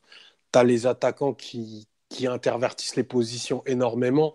Donc ça, ça demande ça, ça, va être mine de rien un match très très cérébral parce que Manchester, euh, comme vous le disiez tout à l'heure justement, c'est c'est une équipe qui a des schémas clairs, mais qui n'est pas très lisible parce qu'il y a beaucoup de joueurs fantasques. Et c'est ce qui fait qu'en fait, ben, moi, je pense que ça va vraiment être un super match parce qu'il y a, y a très peu de maîtrise des deux côtés, mais il peut y avoir beaucoup de folie. Tu vois, globalement, un match comme ça, Di Maria, demain, il peut être le meilleur joueur du monde pendant deux heures, tu vois. Parce que c'est un joueur qui a, mine de rien, un gros orgueil et dans ce genre de match-là, il passe rarement à côté. Tu vois, sa lucarne, il va la mettre. quoi. faut même pas douter de ça. Il, va réussir à en arracher une.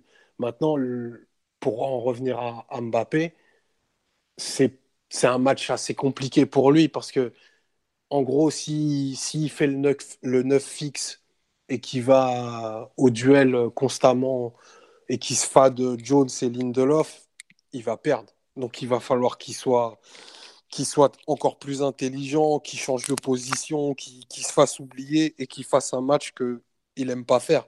Parce qu'il il va y avoir des longs moments sans qu'il touche le ballon. Va falloir qu'il reste haut parce que sinon, bah, on n'aura plus de points de repère. Il y a énormément de choses qui rentrent en ligne de compte dans ce match. Et à préparer, ça doit être top et à jouer encore mieux.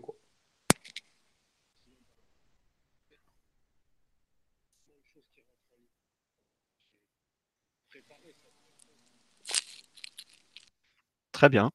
Euh, je sais pas si je vous ai pas fait un bug avec le son, je suis désolé, j'ai fait une erreur. Un peu. Euh, ouais, non, non, je suis, je suis désolé. J'arrivais, en fait, j'essaye de savoir combien il y a d'auditeurs en, ce moment parce que comme on n'arrête pas d'en parler, et visiblement on est plus de 500, donc c'est cool. Euh, voilà, désolé, je m'excuse.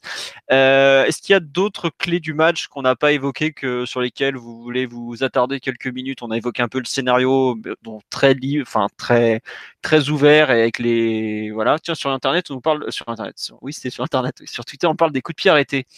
Euh, pas de penalty, pas de coups de pied arrêtés. Bah, les penalties, le problème, c'est que le PSG a quand même euh, deux joueurs sur les ailes qui en créent beaucoup, à savoir euh, Bernat à gauche et Kerrer à droite. Gros match à l'extérieur, tu sais que tu vas y avoir, il va, tu vas y avoir droit. Il est... rien d'y réfléchir. Le douzième de la saison, c'est au moins pour demain. Il n'y a pas de doute c'est vrai qu'en fait c'est triste et quelque part c'est aussi le, charme du football, c'est qu'on est persuadé que bah, Verratti va prendre un jaune et ne jouera pas le retour. Enfin franchement, euh, moi je demande que ça qui joue le retour, mais en gros s'il prend un carton jaune il sera suspendu. On sait à peu près tous que malheureusement Old Trafford un peu juste physiquement, euh, bon ça s'en va quand même pas très très bon. Euh, le coup du penalty, malheureusement, euh, on a des joueurs qui défendent euh, pas forcément très bien. United, justement, des joueurs très fuyants, qui sont complètement capables de nous déstabiliser en un contre un. Et on sait que le 1 contre 1 dans la surface, c'est souvent une source de penalty. On a un historique de penalty qui est long comme le bras, donc forcément, ça fait partie des trucs qui, font mal. Quoi. Mais bon, ça fait partie des choses aussi qu'il faut savoir gérer. Globalement, tu peux pas aller loin en Coupe d'Europe si tu sais pas gérer ta surface, si tu, si tu fais n'importe quoi dès qu'il y a un mec qui rentre dedans on a déjà fait pas mal de bêtises cette année. Il faut peut-être un peu arrêter d'en faire aussi, quoi, tout simplement. Et c'est aussi euh, à ça que doivent servir des mecs comme Alves, Buffon ou Thiago Silva, qui sont quand même des joueurs qui ont 34, euh, 35 bah, et 41 euh, ans, quoi. Enfin, je sais pas. Sur nos quatre derniers matchs à élimination directe, je crois qu'on prend trois pénalties. Donc il y a 75% de chance qu'il y ait un pénalty demain.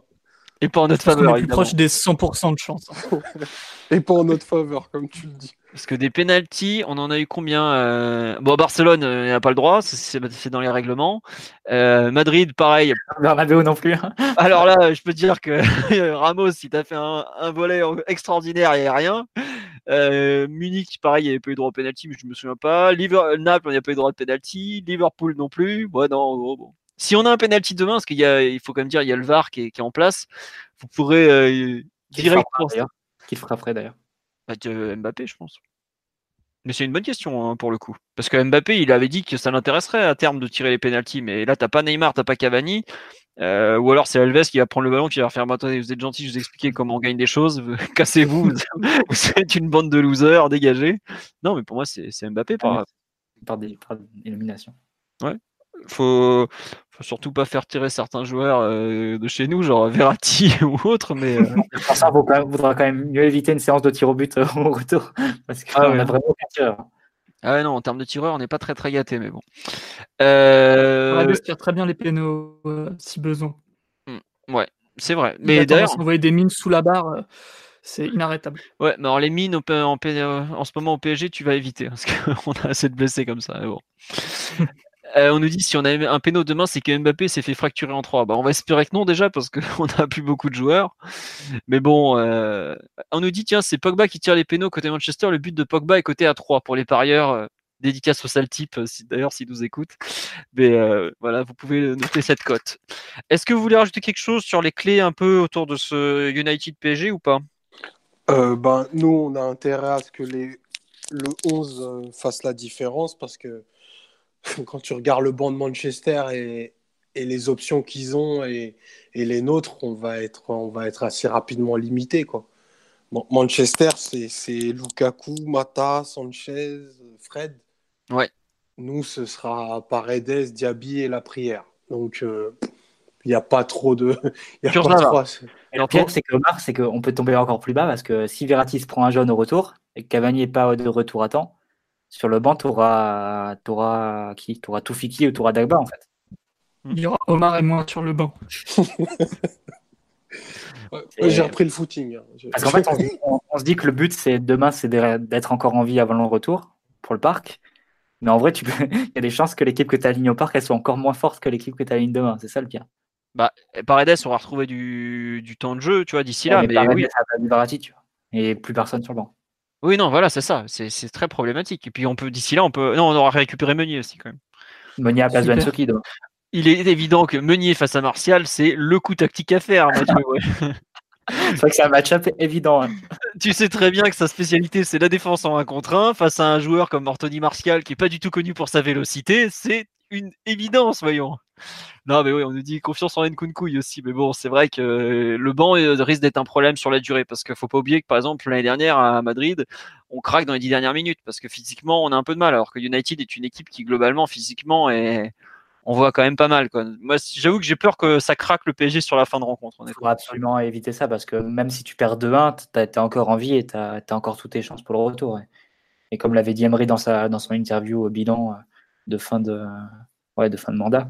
Euh, il avait dit, bah voilà, 3, 3, 3 enfin, 2-1, il fallait s'accrocher à ce moment-là. Et tu prends le troisième juste après, tu sais que tu pars avec beaucoup moins de possibilités pour le retour. 2-1, c'est un résultat complètement remontable. Hmm. Bah, en plus, euh, tu t'en rappelles, c'est toi qui as fait la traduction, donc euh, effectivement. et puis souviens-toi, surtout à Madrid, c'est qu'on prend le 2-1, on prend le 3-1, on n'est pas loin de prendre le 4-1, surtout après. Ah, bah, mais ça, c'est des trucs qu'il faut absolument pas faire. Si c'est un match de 100 minutes, on prenait 6-1 une nouvelle fois. Il y, y, a un côté euh, répétition et faillite dans ces dernières minutes-là à, éviter. Quoi.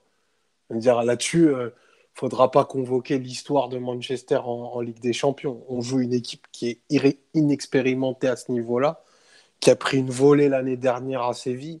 Donc euh, le, blason de Manchester, ok, mais euh, c'est des joueurs qui ne connaissent pas ce niveau-là. Quoi.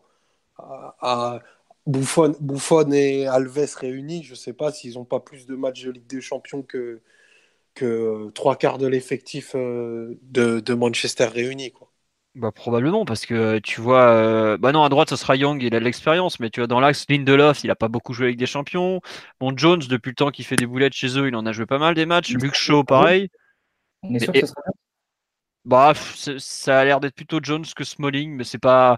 Enfin, tu vois, l'un comme l'autre, c'est pas non plus des. Ils découvrent pas la Ligue des Champions, quoi. Mais bon, c'est jeune, oui. Enfin, c'est pas. C'est sûr qu'ils n'ont pas l'expérience de Buffon, hein, ça, ou de Alves. C'est Matic qui a de, l'expérience de leur côté, et Pogba, évidemment, avec la vieux. Mm. Oui, parce que même Martial, Lingard, Rashford devant, c'est jeune. Hein. C'est. Voilà, euh, Rashford, c'est un 97, donc il a 21 ou peut-être 22 parce qu'il les a peut-être tués en début d'année. Mais bon, euh, Martial, c'est un 95, donc il en est à 23, 24 par là. Lingard, de mémoire, c'est un 92, donc il est un peu plus vieux, mais bon, c'est un joueur qui s'est affirmé sur le tard. Euh, c'est pas, c'est pas des joueurs. en termes d'expérience, pour une fois, le PSG aura l'avantage au coup d'envoi, pardon. Et ce qui est pas négligeable d'ailleurs. C'est plutôt une très bonne chose d'ailleurs. On dit dire qu'on pourrait avoir Rabiot et Diarra sur le banc de touche, nos adversaires feraient moins les malins déjà. Et eh ouais, mais bon, on n'aura pas ces joueurs-là sur le banc de touche. Euh, bon, est-ce que vous voulez rajouter quelque chose sur ce match ou on a fait le tour? Ouais. Vas-y, Piotr, allez. Bon, bah Piotr, ta connect a décidé que tu ne parlerais plus en fait, mon grand. Est-ce que vous... Donc voilà. Ça coupe en fait, en fait. Ok, euh, mets une musique 30 secondes, je vais passer sur mon téléphone. non, mais c'est bon, on t'entend là, vas-y, fini, fini, fini. je pense qu'on a un meilleur coach que, United. Mine de rien, euh, Tourelle, il a beaucoup plus d'expérience et probablement plus de qualité que, que Soulchar, même si c'est pas un Mourinho ou un Guardiola. Et je, pense que selon les événements et le scénario du match, c'est possible que, que Tourelle gère mieux les, obstacles et les difficultés que, que Soulchar. Donc, euh, mine de rien, ça compte d'avoir un bon coach sur le banc, même si on n'a pas de banc.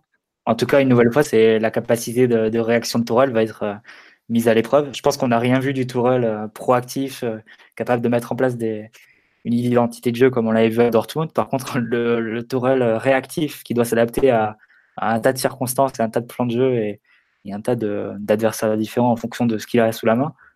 Là, par contre, on l'a vu cette saison et on aura encore besoin de, de lui demain qu'il soit, qu'il continue avec la même réussite que cette saison. Après, Solskjaer, c'est vrai qu'il a aucune expérience, mais pour le coup, il est rentré, euh, il est rentré vraiment en reprenant l'identité de Manchester, l'identité qu'on a en tête des années Ferguson avec du rythme, de l'intensité, des joueurs qui assez libres, qui, qui se projettent rapidement en attaque. C'est quelque chose qui, qui, se marie assez bien. Au final, je sais même pas si tu as besoin d'être un tacticien pour ça. C'est juste qu'il colle avec la philosophie de, de l'équipe et pourquoi il y a joué pendant, pendant des années. Mais c'est vrai qu'en cours de match, euh, a priori, il a moins d'expérience et de ressources que, que, mais plus d'options sur le banc. Donc ça, ça compense. Après, pour avoir vu les deux conférences de presse en direct, je trouve qu'il fait coach qui est beaucoup plus prêt pour la Ligue des Champions que Solskjaer. Solskjaer m'est apparu. Euh, attention, ça c'est du jugement uniquement sur de la com, sur ce que le mec dégage face à la presse, et c'est un exercice un peu particulier. Solskjaer me paraît partir beaucoup plus dans l'inconnu que Tourelle. C'est un truc, c'est imperceptible. Hein. C'est comme avant la, conférence de presse, quand j'ai vu Zidane au parc avant le match retour, j'ai fait ouais, bon, c'est mort quoi. Enfin, tu voyais que le mec était en total contrôle. Le Real, bah, d'ailleurs, c'est ce qui s'est passé. Le Real en total contrôle. Nous, on fait n'importe quoi. Et je trouve que tu, tu vois dans le, la façon de s'exprimer de Solskjaer, dans ce qui dégage, que c'est un coach qui reste un coach jeune, effectivement, qui n'a pas l'expérience euh, d'entraîneur Ligue des Champions. Il l'a en tant que joueur, il l'a, bah, lui tout seul, il l'a gagné pratiquement. Mais euh, tu, ne vois pas encore en lui un coach qui s'est affirmé, qui a eu, qui entre guillemets a su faire basculer des rencontres, qui a, qui a su, euh, comment dire, peser sur un match en fait. La façon dont il parle du match, je trouve que dans son approche, il y a un peu un côté spectateur. Alors après, évidemment, il dit ça, ça se peut, il va faire rentrer euh, Sanchez et Lukaku qui vont mettre les deux buts de la victoire. Euh, je passerai pour un guignol, mais déjà, je m'en fous. Mais surtout, le truc, c'est que je trouve que dans son, il fait très jeune dans l'approche qu'il a de la rencontre et de l'événement surtout. Après, est-ce que ces joueurs euh, vont pas, comme, disait Tourelle, le club te, donne te, vit, la compétition directement. Il n'y a pas que l'entraîneur. Et nous, au PSG, on est très jeunes à ce niveau-là. Est-ce que United saura pas se mettre en place même sans avoir un coach expérimenté? C'est quelque chose de très probable aussi. Hein. Excuse-moi, Omar, je t'ai coupé. Tu voulais compléter bah, En fait, je, suis assez d'accord avec, euh, avec ce que tu dis. Je, lisais une interview samedi où il disait que bah, ce match-là lui donnait des frissons parce qu'il bah, faut se mettre un peu à sa place. Il vient rêve éveillé. Il y a, il y a dix semaines, il était, il était à Molde ils récupèrent Manchester, ils sont dans un moment, euh, dans un moment victorieux, c'est fantastique. Et pour lui, ce profil, ce match-là, il n'y a, que du, y a que du positif à en tirer. Et euh, voilà, qu'il soit pas, euh, soit pas euh, j'irais, un, maître de ces rencontres-là, j'ai envie de dire Tourol aussi. Tourol aussi, il a assez peu de références en, en Ligue des Champions. Et plutôt même une étiquette de loser face à certains grands entraîneurs. Donc euh, l'affirmation de son, leadership, elle peut, elle peut être très marquée demain si, euh, s'il définit un plan de jeu qui fonctionne, si ses, si ses options sont validées. Lui, il peut vivre la meilleure semaine de sa carrière euh, entre demain et, et, le match contre Chelsea la semaine prochaine. Quoi. Parce que ben, ça, ferait, ça ferait quoi 13, 13 victoires? Et avoir euh, et battre, euh, battre le PSG ben, à Ultra Trafford qui plus est, ce serait une sacrée performance et ça poserait, euh, ça poserait encore plus la légitimité de son mandat. Donc, je crois que c'est le parti pris qu'il a, a, qu'il a depuis qu'il est arrivé. Il s'efface beaucoup, il laisse beaucoup de mérite aux joueurs. Il, leur rend, il lui rendent plutôt bien pour le moment. Donc, je ne suis pas surpris qu'il ait eu une attitude comme ça en, en conf de presse. Ouais, et puis surtout, euh, bon, c'est le Sun, hein, donc il vaut mieux prendre des pincettes, mais de ce qui se raconte, c'est qu'en gros, s'il fait un parcours européen, euh, disons, euh, de qualité, il, comment dire, il est, bah, il, serait, il, a, le job, quoi. Ouais, il a le job, quoi, c'est pas rien, hein. Parce que, enfin, je sais pas si on s'en compte, mais entraîneur de United, bon, il y a eu quelques échecs dernièrement, mais il y a quand même du gros calibre qui est passé sur le, sur le banc de touche, quoi. C'est un des bancs les plus prestigieux au monde. Hein. Voilà, quoi.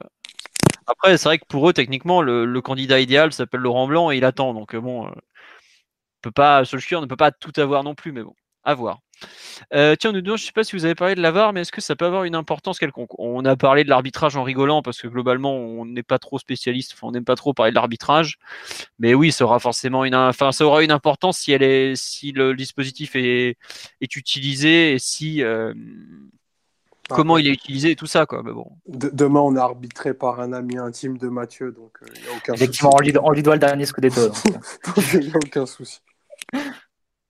Bah oui, oui, monsieur Orsato, si vous voulez savoir de qui il parle. Donc un arbitre italien, on espère que ce ne sera pas le, même type d'arbitrage italien que le PSG Real Madrid, qui avait été arbitré par un autre italien l'an dernier, Gianluca ah, Rossi. Il fallait lui parler avant, ça peut, ça peut créer des liens. Il peut lui rappeler le dernier interviewé euh, d'avril dernier. Ah mais méfie-toi, parce que Pogba, il doit avoir des restes d'Italiens aussi encore.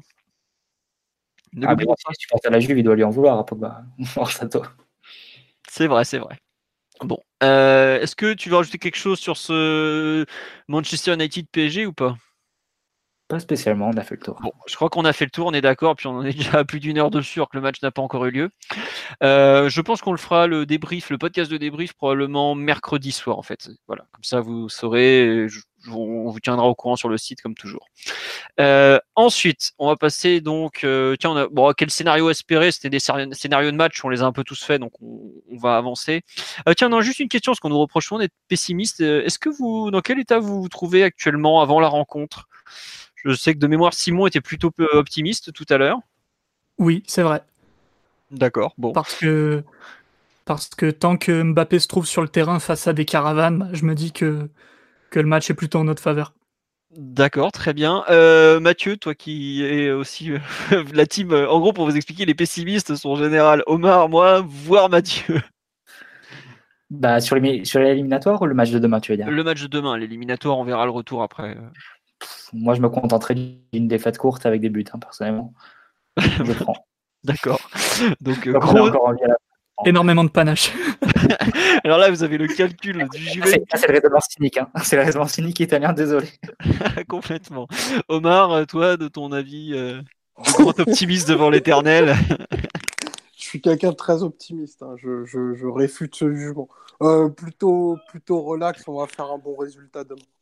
D'accord, très bien. Bah écoutez, moi pareil, je suis pas forcément, euh, je suis pas un grand un grand optimiste comme vous le savez, mais je suis pas trop inquiet paradoxalement pour ce match. Je crains plus le retour que l'aller en fait, parce que je trouve que United est une équipe qui est trop déséquilibrée vers l'avant et qui compense ses, manques, enfin, qui gère mieux cette nature profonde à l'extérieur qu'à domicile. Et globalement, j'ai vu, euh, je crois, 7 des 11 matchs euh, de Solskjaer et c'est, je les ai trouvés plus intéressants et plus performants à l'extérieur qu'à domicile jusque-là. À domicile, c'est une équipe qui, à mon sens, n'a pas trouvé son équilibre encore. Donc, euh, phase... Donc, gros match entre les deux, entre les deux rencontres. oh, ouais. Bah, il me semble qu'il joue Chelsea et peut-être Liverpool aussi. Je, me demande en fait s'ils n'ont pas leur gros match juste après le retour plutôt. Ils jouent Chelsea le week-end prochain et après ils vont à Liverpool, t'as raison, donc il y a les deux. Et par contre, après ils vont. C'est pas un gros match de jouer Chelsea par contre. bah si, parce qu'ils vont à Stamford Bridge, donc ils sont obligés de se bouger un peu quoi. Après ils vont à Crystal Palace, euh, South London, ils vont être attendus et ensuite ils reçoivent Southampton, donc ça devrait être un peu plus calme avant de jouer le PSG. Et puis après le PSG, ils font Arsenal, City de nouveau. Donc euh, ils vont un peu être testés parce que jusque-là ils n'ont pas joué des grosses rencontres, on dira. Ouais. Alors, euh, on nous dit Mathieu, c'est un genre dépressif, il n'aimerait jamais advent un Xanax. Méfiez-vous, Monsieur Martinelli vendrait tout à n'importe qui. euh, bon. euh... à l'extérieur en Coupe d'Europe, tant que le but à l'extérieur est préservé, c'est très bien.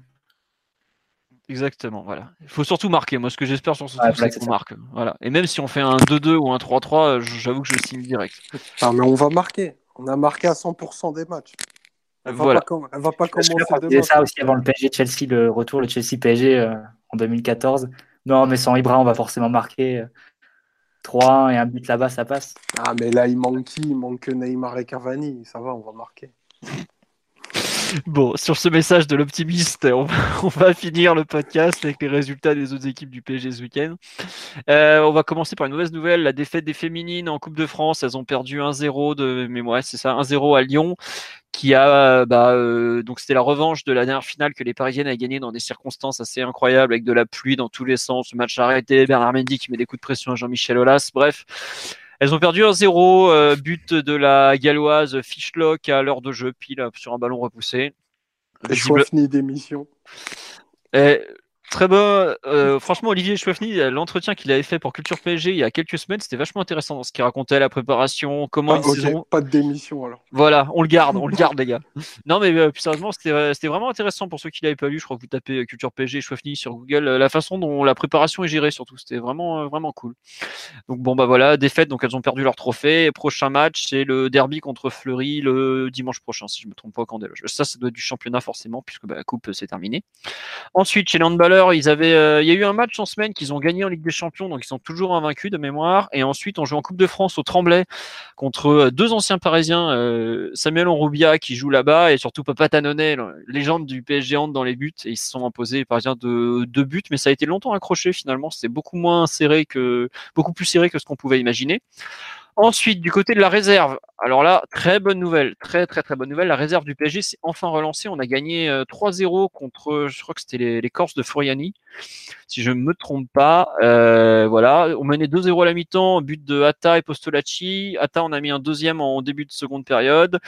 Euh, on a quand même fini à 10 puisque bah non, on n'a pas fini à si on a fin. L'entraîneur a été expulsé, oui, on a bien fini à 10 parce que Konaté a pris un rouge chez nous à 20 minutes de la fin. Donc voilà, euh, bon bah euh, c'est une victoire qu'on attendait depuis le mois d'octobre, donc c'était vraiment très nécessaire.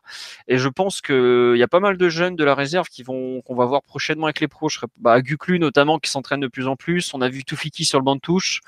Il est possible que euh, y ait des joueurs qu'on a moins l'habitude de voir, bah, Dagba un peu tout ça, qui intègrent le groupe professionnel, puisqu'on a tout simplement besoin de joueurs. Donc pour eux, c'était plutôt bien vu de s'imposer 3-0 ce week-end. Peut-être que c'est lié, puisqu'en général, dès qu'il y a des places qui s'ouvrent dans le groupe pro, bizarrement, les jeunes se mettent à performer, ce qui est logique aussi. Ensuite, euh, U19, ils jouaient à. Ils ont gagné 1-0, je sais plus sur quel terrain c'était par contre, mais ils restent à toujours à la même distance de Caen qui avait gagné, euh, qui allait gagner à l'extérieur. Donc je crois qu'on est à 5 points et toujours deuxième. Qui sert pas à grand chose pour l'instant, mais on, est à 1-0 Orléans, voilà, pardon. Et Caen a gagné à Dunkerque, donc toujours 5 points d'avance. Et la première place est qualificative pour les playoffs seulement, donc il euh, va falloir charbonner encore un peu. Et les U17, ils jouaient cette semaine la Alcas Cup. Bon, bah, malheureusement, ça s'est vite fini, puisque bah, premier match, on fait 1-1 euh, contre Kashiwa en se faisant égaliser la 91e minute. On rejoue euh, un, deux jours plus tard contre l'AS Roma qui avait, eu le temps de se préparer. Donc, bah, comme souvent à l'Alcas Cup, bah, le deuxième match, quand t'as pas gagné le premier, c'est très compliqué. On perdait, je crois, 4-0 à un moment, puis finalement, on a perdu 5-2. Euh, enfin bref, on a pris une rouste, hein, faut le dire. Et ensuite, eh bah, euh, là, on joue les matchs de classement et on a fait, je crois qu'on a gagné le premier match contre les Coréens, la Suwon Samsung. On a gagné 5-4, triplé de la, Labila, un but de Chabrol, un but, on n'a pas le dernier buteur. Bon, bah voilà, ils vont jouer les matchs de classement. On va espérer qu'ils vont bien s'en sortir. C'était une équipe assez jeune qui avait été envoyée. Et on, la plupart des, tous les surclassés qui sont avec les U19 ne sont pas redescendus. Donc, c'est pas super, super euh, étonnant non plus que les, les jeunes parisiens aient souffert. Sur ce, on a fait le tour de l'actualité du PSG. On va vous laisser. comme j'ai dit, on fera un podcast de débrief de Manchester United PSG en milieu de semaine probablement mercredi soir. Faudra euh, voir la date sur le site, on communiquera, il n'y a pas de souci. On vous souhaite un bon match à tous. Un grand merci pour votre fidélité, parce que vous avez encore été plus de 500 à nous écouter parler d'un match qui n'a pas encore lieu, c'est beau.